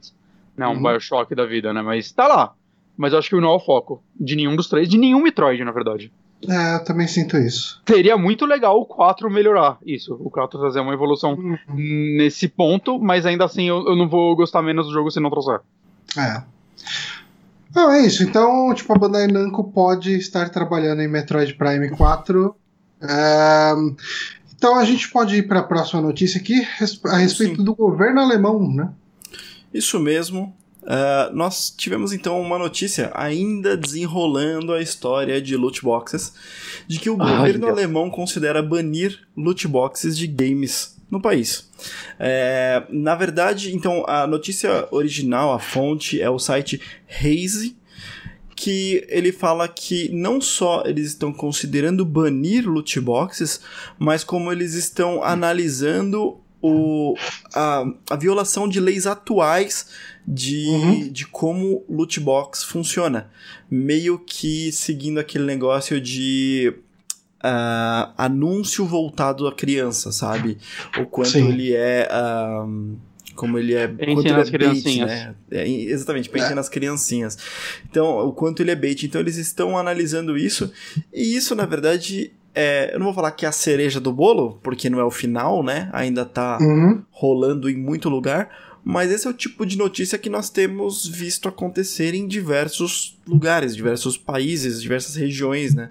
A gente viu aquela, aquela história do Havaí, a gente viu é, a Austrália, que se eu não me engano já baniu, já classificou como, como jogos de azar, a Nova Zelândia também. Então, basicamente, todo lugar abriu os olhos desde que aconteceu o escândalo com o Battlefront 2. É, desde que aconteceu o, o, Battlefront 2 com os problemas de microtransação e como isso ficou exposto à prática uhum. de loot boxes. Alguém tudo... na EA tá com as duas mãos na cabeça até agora. Cara... Caralho, que caralho que eu fiz. E, e, e, se você for ver, cara, talvez se eles não tivessem botado. Uh, Darth Vader e Luke Skywalker atrás de um paywall, a gente não teria nada dessa polêmica. Se tivesse colocado Star Trooper verde, saca? O personagem é, ninguém se importa. Uhum. É, se eles tivessem colocado armas, ou mesmo skins, ou só tivessem colocado personagens a um custo menor, as pessoas farmariam, porque tá, dava para dava pra pegar tudo com in-game cash, né? Uhum. É, uhum. Sem, sem pagar de verdade. E eles só pisaram na bola. E tem algumas informações interessantes aqui nessa matéria mesmo, que é, é segundo o Blake Jorgensen, Jorgensen o chefe financeiro da EA, uh, ah, por conta dessas polêmicas, a EA vendeu 9 milhões de cópias do jogo. E a estimativa conservadora era vender 10 milhões. Essa era a projeção é, pro final É uma projeção. Passado. Se fuderam, pessoas... otários, vão falir. Mas assim, é uma projeção que, que fala, ah, erraram por um milhão, né? Na, na, na perspectiva mais. É, na estimativa mais conservadora. Mas se você for analisar que era um ano onde saiu um filme novo de Star Wars, estava todo mundo empolgado, é, é um jogo que. que chama muita atenção uh, e o quanto que a EA já não deve vender de Battlefield, por exemplo, e o tanto que ela não investiu em cima dessa, desse licenciamento, é, licenciamento de IP, uh, ah, eu consigo ver eles ficando bem chateados com não, esse número é, de 9 o, milhões. O licenciamento deve ser caríssimo, né? Uhum. Star Wars, porra.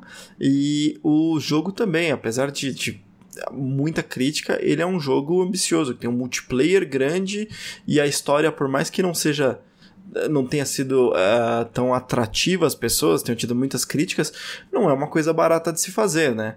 Foi uma. Não, atores, uhum. captura Sim. foda. É muito bonito. Foi né? uma história muito superior ao primeiro, né? Foi muito que... mais investimento para o single player nesse, porque foi uma crítica muito ferrenha no primeiro. Então uhum. eles já estavam vindo dessa, dessa crítica, e aí todo esse problema com uh, loot boxes. Uma... Não é uma campanha do Titanfall, mas foi mais cara que a do Titanfall, com certeza. Uhum. Uma, uma, coisa que aí uh, tem, tem boato total, rumor, assim, eu nem trouxe o link da matéria porque é rumor, é, muito, não, Sim. né? É que uhum. a Disney começou a se coçar começou a procurar novas, é, novas desenvolvedoras, novas, é, novos estúdios, novos estúdios né? Para poder fazer jogos da franquia. Então, tivemos algumas informações de que a Disney procurou a Ubisoft e a Activision. Hum? Porra, pra... vamos trocar seis por meia dúzia Master Edition. É. Bom. Caralho, dá pra CD Projekt Red fazer um jogo de Star Wars, porra? Ah, Pronto, resolvi todos os problemas do mundo. Ca os Tem que sair um por ano. Espaldar, né? Tem que sair um por ano, Bonatti. Não, não pode Mas a gente. É que a gente não sabe também o controle que a Disney tem em cima de, do desenvolvimento, tipo, de história, por exemplo, disso. Ah, acho que ela só se preocupa pra ver se isso vai ser canon ou não. Não vai ser canon. Cara, não vai ser canon essa porra. Eu acho que ela deve ter controle total. E eu vou falar o porquê. Porque ela tem. Ela tem cláusula no contrato de retornar IP e poder mudar de estúdio tranquilamente. Então, esse uhum. deve ser o tipo de coisa que a qualquer momento ela pode falar, é, não quero mais. Mas é, a EA não comprou eu... os direitos de jogo de Star Wars antes da Disney comprar Star Wars ou eu tô muito louco? Aí ferrou. nesse, nesse, nessa matéria que, eu tava vendo. aí ferrou. É, não sei, porque aí você tá querendo uma parada muito específica, velho. Mas nessa matéria que eu vi, é, tinha justamente essa menção a essa cláusula contratual de poder trocar tranquilamente de estúdio. Que existe, tipo, ó, não quero mais aqui e poder mudar. Sendo dessa maneira, eu acho que não, eu acho que eles conseguem e, e deve ser posterior o, o contrato é, atual, sabe? Uhum. É, Bom, uh, assim, essa parte da notícia, justamente como o Honório falou, é, é, boato, nada, nada, nada confirmado, né, de que a EA estaria, de que a Disney estaria procurando outros estúdios. Obviamente ela iria atrás de estúdios grandes do calibre da EA, né, porque ela não, não vai arriscar a, é. IP dela. Quem vocês gostariam? Esses da Ubisoft, se for pra escolher entre esses. Ah, Qual? cara, é, entre eu esses. Eu gosto Ubisoft. Ubisoft ainda. E, e eu, eu, acho que a Ubisoft, Ubisoft ela dá... consegue um contatinho ali com Obsidian, de repente. Uhum. É, eu acho que a Ubisoft, pelo, pelos, pelos feitos recentes de ter meio que. Ela foi meio que pro lado da, do que a EA tá sendo categorizado agora, que é. Uhum enfim, tentar. Mais do mesmo. Tem, mais do sim. mesmo, imprimir jogo e tudo mais. E ela deu uma renovada fazendo esse novo Assassin's Creed, Mas... fazendo Mario uh, Rabbids. Então, Mas assim... eu acho que a Ubisoft, apesar de tudo, cara, apesar de toda a merda que a Ubisoft faz, eu, eu acho que as pessoas não são tão putas com a Ubisoft, porque parece que no fundo da empresa ainda tem gente fazendo jogos com carinho, saca? Ainda uhum. tem gente tentando fazer bons jogos e não só bons. Obviamente são bons produtos, são, eles têm todo o foco em pesquisa de mercado, todo esse negócio aí lindo que todas as empresas amam. Mas eu sinto que no final a, no, o produto final que eles entregam, mesmo os ruins, você vê que eles estão tentando entregar alguma coisa. Al, alguma coisa eles estão tentando contar lá, eles estão tentando sair um pouco fora do óbvio, saca? Em muitos jogos. Eu, então... acho, que, eu acho que ela entende bem crítica negativa e retrabalha. Uh, tipo, Watch Dogs recebeu bastante crítica, o Watch Dogs 2 foi um jogo bastante elogiado. Uh, quando Assassin's Creed começou a receber bastante crítica por causa de polimento, etc, etc, eles retrabalharam isso, entregaram bons Assassin's Creed, né? Uhum. O último, inclusive, muita gente tem elogiado. Uh, eu, eu sinto que a Ubisoft entende melhor os feedbacks do Ela que, tem mais tato com o jogador. do que EA e Activision. Uhum. Mas, assim, fora dela, porra, CD Projekt Red ou alguma empresa que entregue essa porra pra Obsidian, pra mim, eu tava feliz. É, o foda, da, de, o foda da Obsidian é que seria um jogo que eu gostaria bastante, Sim. mas que não venderia muito. Nada. Ah, não sei, né? Os jogos dela, acho que. É que a Obsidian hoje em dia, ela, ela se achou. Ela achou o nicho dela.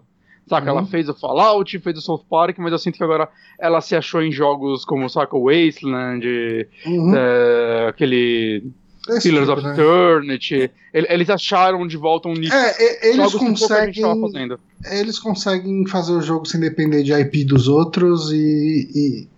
Se acharam no Kickstarter é, também, se, e são uma das poucas empresas é. que entregam o que eles prometem do crowdfunding, né? Tanto que eles estão conseguindo, acho que toda a campanha que eles lançaram, eles estão hum. conseguindo bater, ou quase todas. Né? Mas... Né? Porque a galera, tipo, os fãs desse gênero estão dando dinheiro pra eles, porque eles estão uhum. fazendo talvez alguns dos melhores. Não todos, né? Tipo, Divinity na deles e tal, mas eu acho que Divinity não é deles. Eu, eu já até confundo com a. Porque mesmo que, o que não são deles, tem algum funcionário no meio, né? Tem um. Ah, um Chris, o Chris Avalon, o Brian Fargo, essa galera fica tudo trocando de lugar. Mas a. Mas, mas a CD, é, indo para outra opção que você falou, Bonatti, a CD ela eu não acho que ela funcionaria nem um pouco com a Disney, cara, por, pelo, pelo uhum. controle e cronograma esperado, sabe?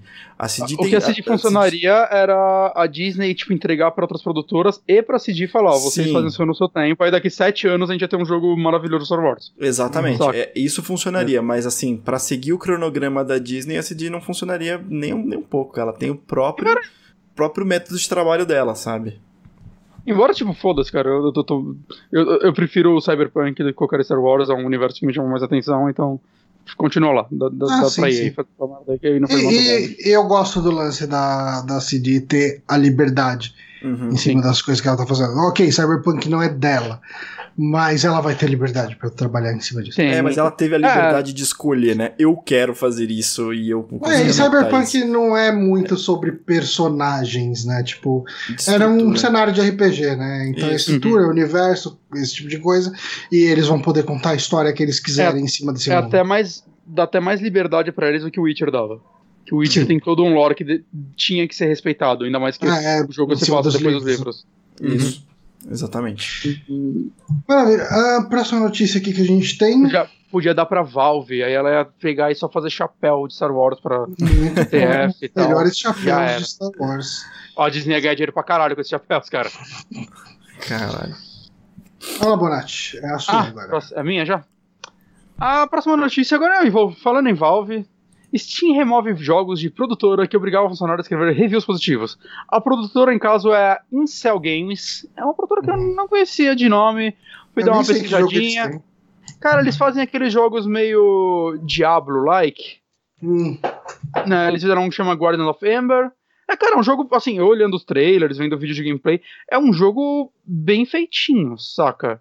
E eles parece que estão tendo umas boas parcerias com outras empresas, porque Teve um outro jogo que eles lançaram mais recentemente, chama Wild Busters, que é também um jogo isométrico, mas ele é mais de tirinho. Que teve, apareceu o Zero Sun e tem um trailer aí mostrando que eles conseguiram a exclusividade do Duke Nukem para aparecer no uhum. jogo também. Então, assim, a empresa não. Não era aquelas empresinhas que ficam fazendo uh, aquele um jogo por dia e qualquer merda, saca? Você vê que é uma empresa que, tipo, tem sua, sua, sua quantidade de funcionários, tem galera. É uma empresa mesmo, né? Uma empresa pequena, mas que tá tentando fazer os seus jogos aí. E o lance é, é vazaram informações que os funcionários estavam, entre aspas, sendo coagidos a fazerem e-mails, é, fazer e-mail, fazerem reviews sobre, sobre o jogo, reviews positivos.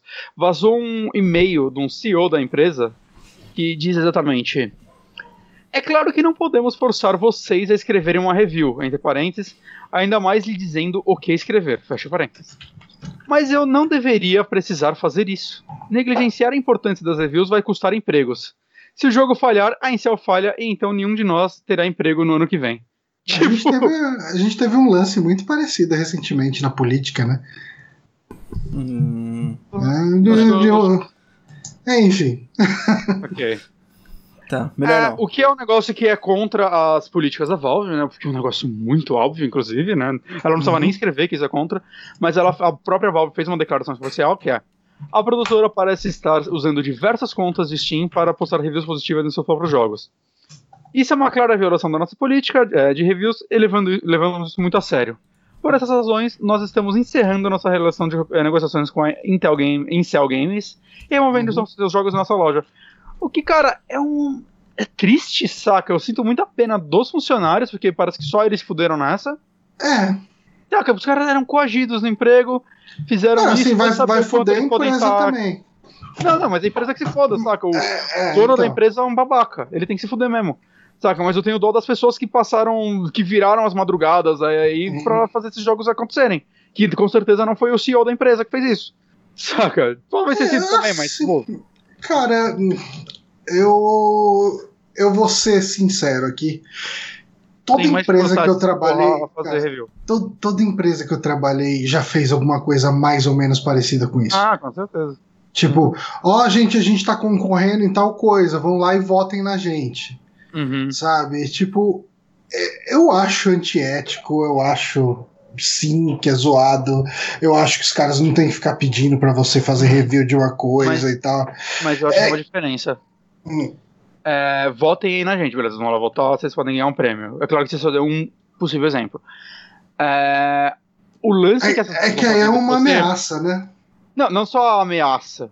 É, o lance é, os reviews positivos podem levar pessoas a gast... colocarem dinheiro nisso. Ah, isso acontece muito. Então, assim, é, é uma. Eles estão enganando o consumidor final. E o, o que parece mais triste é que, olhando os vídeos, eles de forma é, alguma parecem ser jogos ruins. É Poderiam ser jogos incríveis. É tudo a mesma coisa, Poder... Bonatti. Só é, só é um pouco mais distante, porque no exemplo que o, que o Johnny deu de vote na gente, a gente tá concorrendo a isso. É, depois, isso é usado como forma de marketing da ah, empresa e tudo mais. Então, assim, é tudo a mesma coisa, só decidir onde você Eu tá desenhando quando... a linha, assim, sabe? Eu acho que uhum, quando não, um amigo certo. seu chega e pede, fala, ah, volta na minha banda para participar do negócio, e a gente vai lá no Facebook, volta na, na, na conflito, quer dizer, na banda do amigo, é, é, um negócio meio anti. A gente nem gosta dessa merda só porque é amigo que filho mesmo. Da... Não, eu gosto de conflito. Escutem conflito, gente. Sim. Também não pode dar like nessa porra nem assinar esse canal, cara. Só se você quiser. A gente não, não pede mais essa merda, não. Você... Não vamos mais pedir, porque a gente não vai ser mais antiético. a gente cara, não vai pedir. a gente não vai pedir, mas eu não deveria ter que falar isso, né, gente? Que é importante, tá? Mas o que eu queria defender aqui, cara, é que eu acho que a Valve. Eu entendo a posição da Valve, mas eu acho uma posição muito drástica e vai prejudicar as pessoas erradas isso que ela fez. Mas é que eu aparentemente que isso já estava nas políticas da empresa da Valve, ah, que tá. a empresa que colocou o jogo lá já tinha. Que ninguém nunca lê tudo. Cara, podia dar uma advertência, falar, ó, a gente vai tá, a gente vai suspender o seu jogo, tipo, a venda do seu jogo durante X tempo, e depois você volta. Zerar seus reviews. É, alguma coisa desse tipo, sabe? Porque eu acho muito. Dra... Porque assim, cara, tipo, quem trabalha. Mas o que a Valve fez foi pegar um exemplo, gente. Ela foi botar essa galera de exemplo. É, mas é. isso é. Você vai prejudicar um monte de gente aí que. É, Cara, ela, eh, para mim, não sei, ela, assim, se fosse um outro estúdio, se fosse um estúdio maior, muito mais relevante, ela teria pensado ela duas vezes isso. e ela não faria isso. Ela faria de forma diferente, ela faria uma advertência, ela, sei lá, ela faria alguma coisa diferente. Agora, é. quando ela viu, ah, esse estúdio aqui é pequeno, ela tá deixando a, galera relevante. colocar jogo com assets roubados aí até hoje, cara. A galera fica baixando é, assets mim, piratas. Pra mim, assim, não tá errada, hum, porque tá dentro das políticas. Porém, eu acho que é mais manobra de marketing de falar, olha só o que a gente tá fazendo aqui, olha como a gente protege o público. É, do que qualquer uhum. coisa, assim, do que efetivamente proteger o público, sabe? É. é eu, eu fico mais triste do que aliviado. Falar, ó, oh, a Valve é uma empresa idônea e tá preservando a minha experiência lendo os reviews. Eu fico mais triste pelos funcionários do que pela minha proteção, sabe? Sim, é, é verdade. verdade. É, eu, eu fico triste pelos funcionários, mas eu não coloco a Valve 100% de vilã nessa pelo fato disso estar tá nos termos. Sim, sim. E porque, assim como eu disse de lá no começo, eu fico triste pelos funcionários, mas, cara, o que o CEO fez foi babaca num nível que eh, eu não fico, eu não fico triste em ver esse cara perder dinheiro. Ah, sim. É... Ele foi muito babaca, cara. Isso daí ele ameaçou a galera. Não, ele não, é ameaçou, é ameaça. Ele ameaçou né? de uma forma sutil, sei lá, nem é sutil, né? Ele ameaçou sem ameaçar, não sei. Não, eu acho que essa ameaça é totalmente condenável, sabe? Tipo, é. e eu acho que.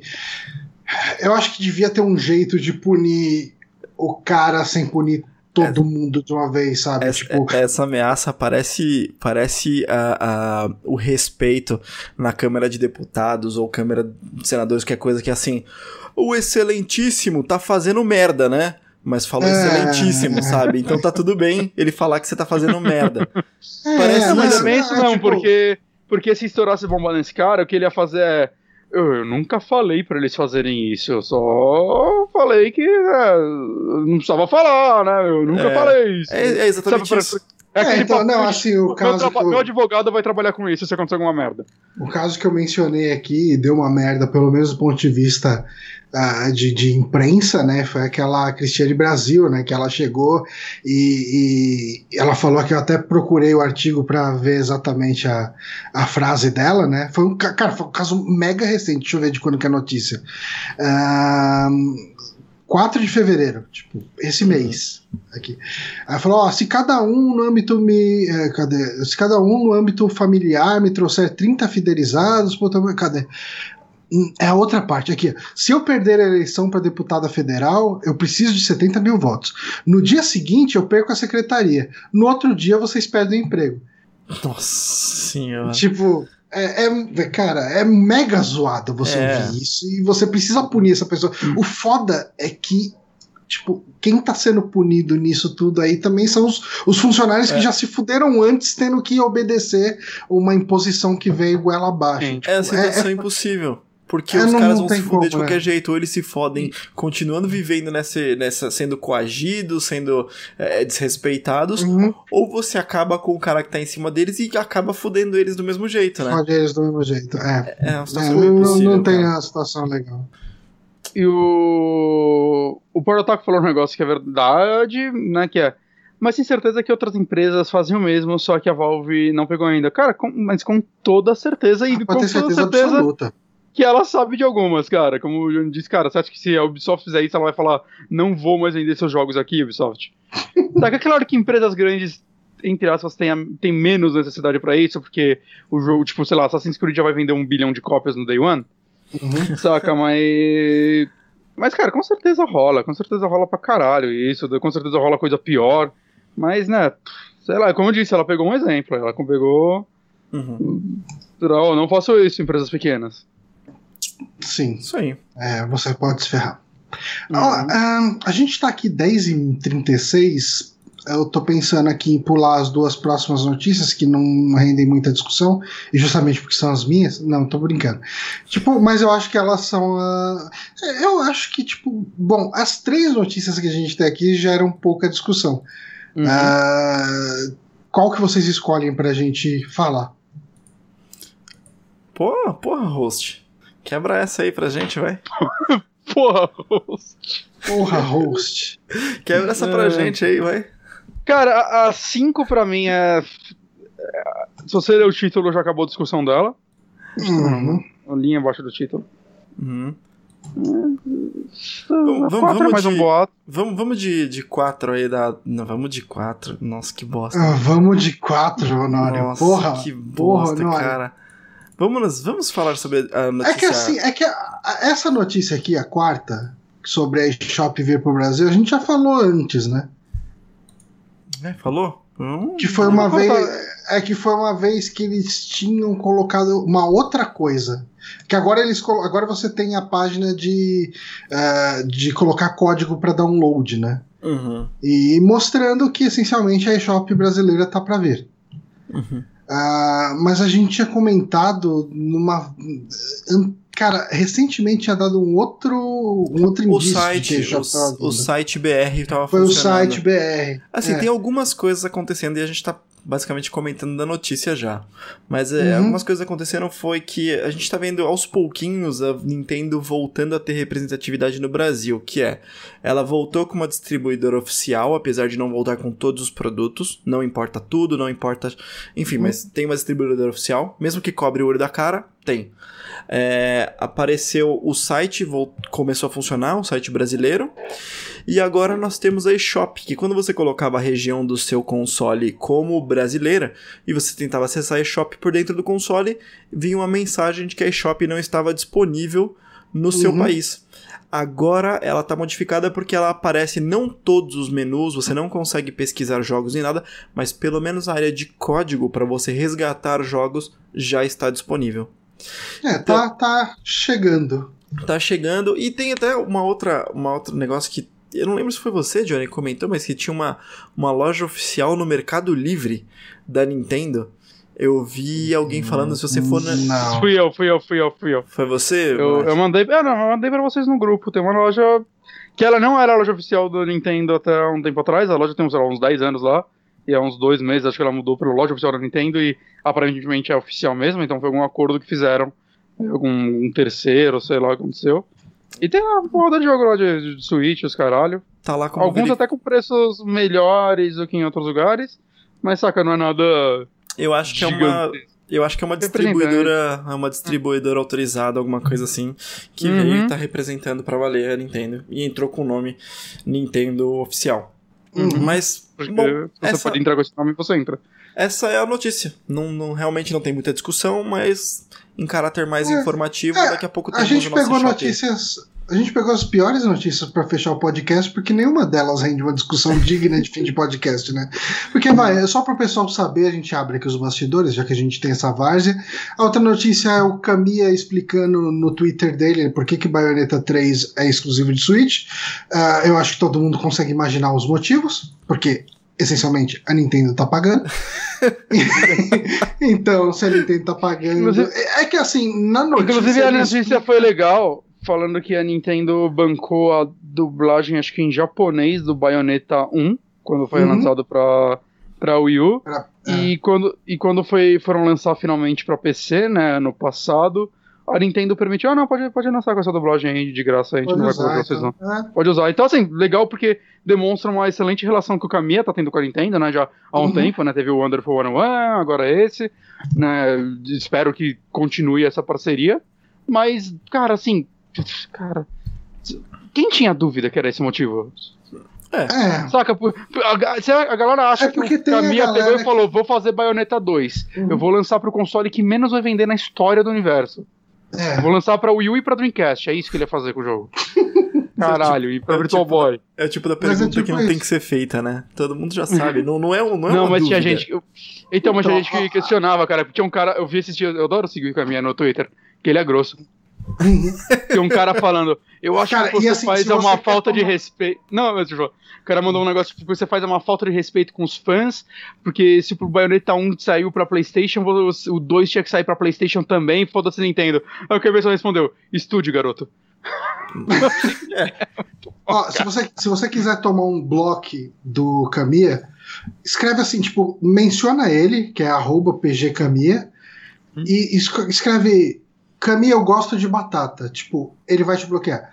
Assim, tipo, se você manda tweet para ele em qualquer idioma que não seja inglês, ele vai te bloquear. Se você xingar de qualquer nome, tipo bobo, qualquer coisa, ele vai te bloquear. Uh, ele tem uma, o que você fizer, dele é ele falando o que vai causar blocos. É uma lista. Ele gosta de bloquear pessoas e ele é grosso pra caralho. O Twitter dele é divertido. E falam que ele pessoalmente não é nada disso, assim, que ele, que ele inventou um personagem no Twitter, assim. Uhum. Que, que, funciona, que a galera, tipo, ele ficou super popular no Twitter por causa disso. Caralho. Ele, ele tem um, um, log, ele falou, ó, o fixo dele é checking meu log e profile antes de twittar. É, não repitam perguntas, não me deem dicas, né? No advice é, é dicas, né? Tipo, é, palpite. É, sim, sim, sim. é palpite, né? Não me taguei em conversas, em suas conversas. É, não é perguntar ou falar sobre jogos que não são meus ou minha IP. E no shitposts. É. bom. Isso engloba muita coisa. É, uhum. tipo, e nisso a gente já discutiu outra notícia também. E a última notícia é que pessoas foram usadas para fazer motion capture no Monster Hunter, o que quer dizer que os monstros lá não existem de verdade, eles não usaram cavalos e cachorros e ah. qualquer outro animal, eles usaram e iguanas e dragões. É, daí tem uns videozinhos até interessantes. A gente bota o link na matéria lá. No, Se fosse no, choque de cultura, eles iam falar tanta iguanas e falcões atores esperando uma oportunidade de emprego. É, tipo isso.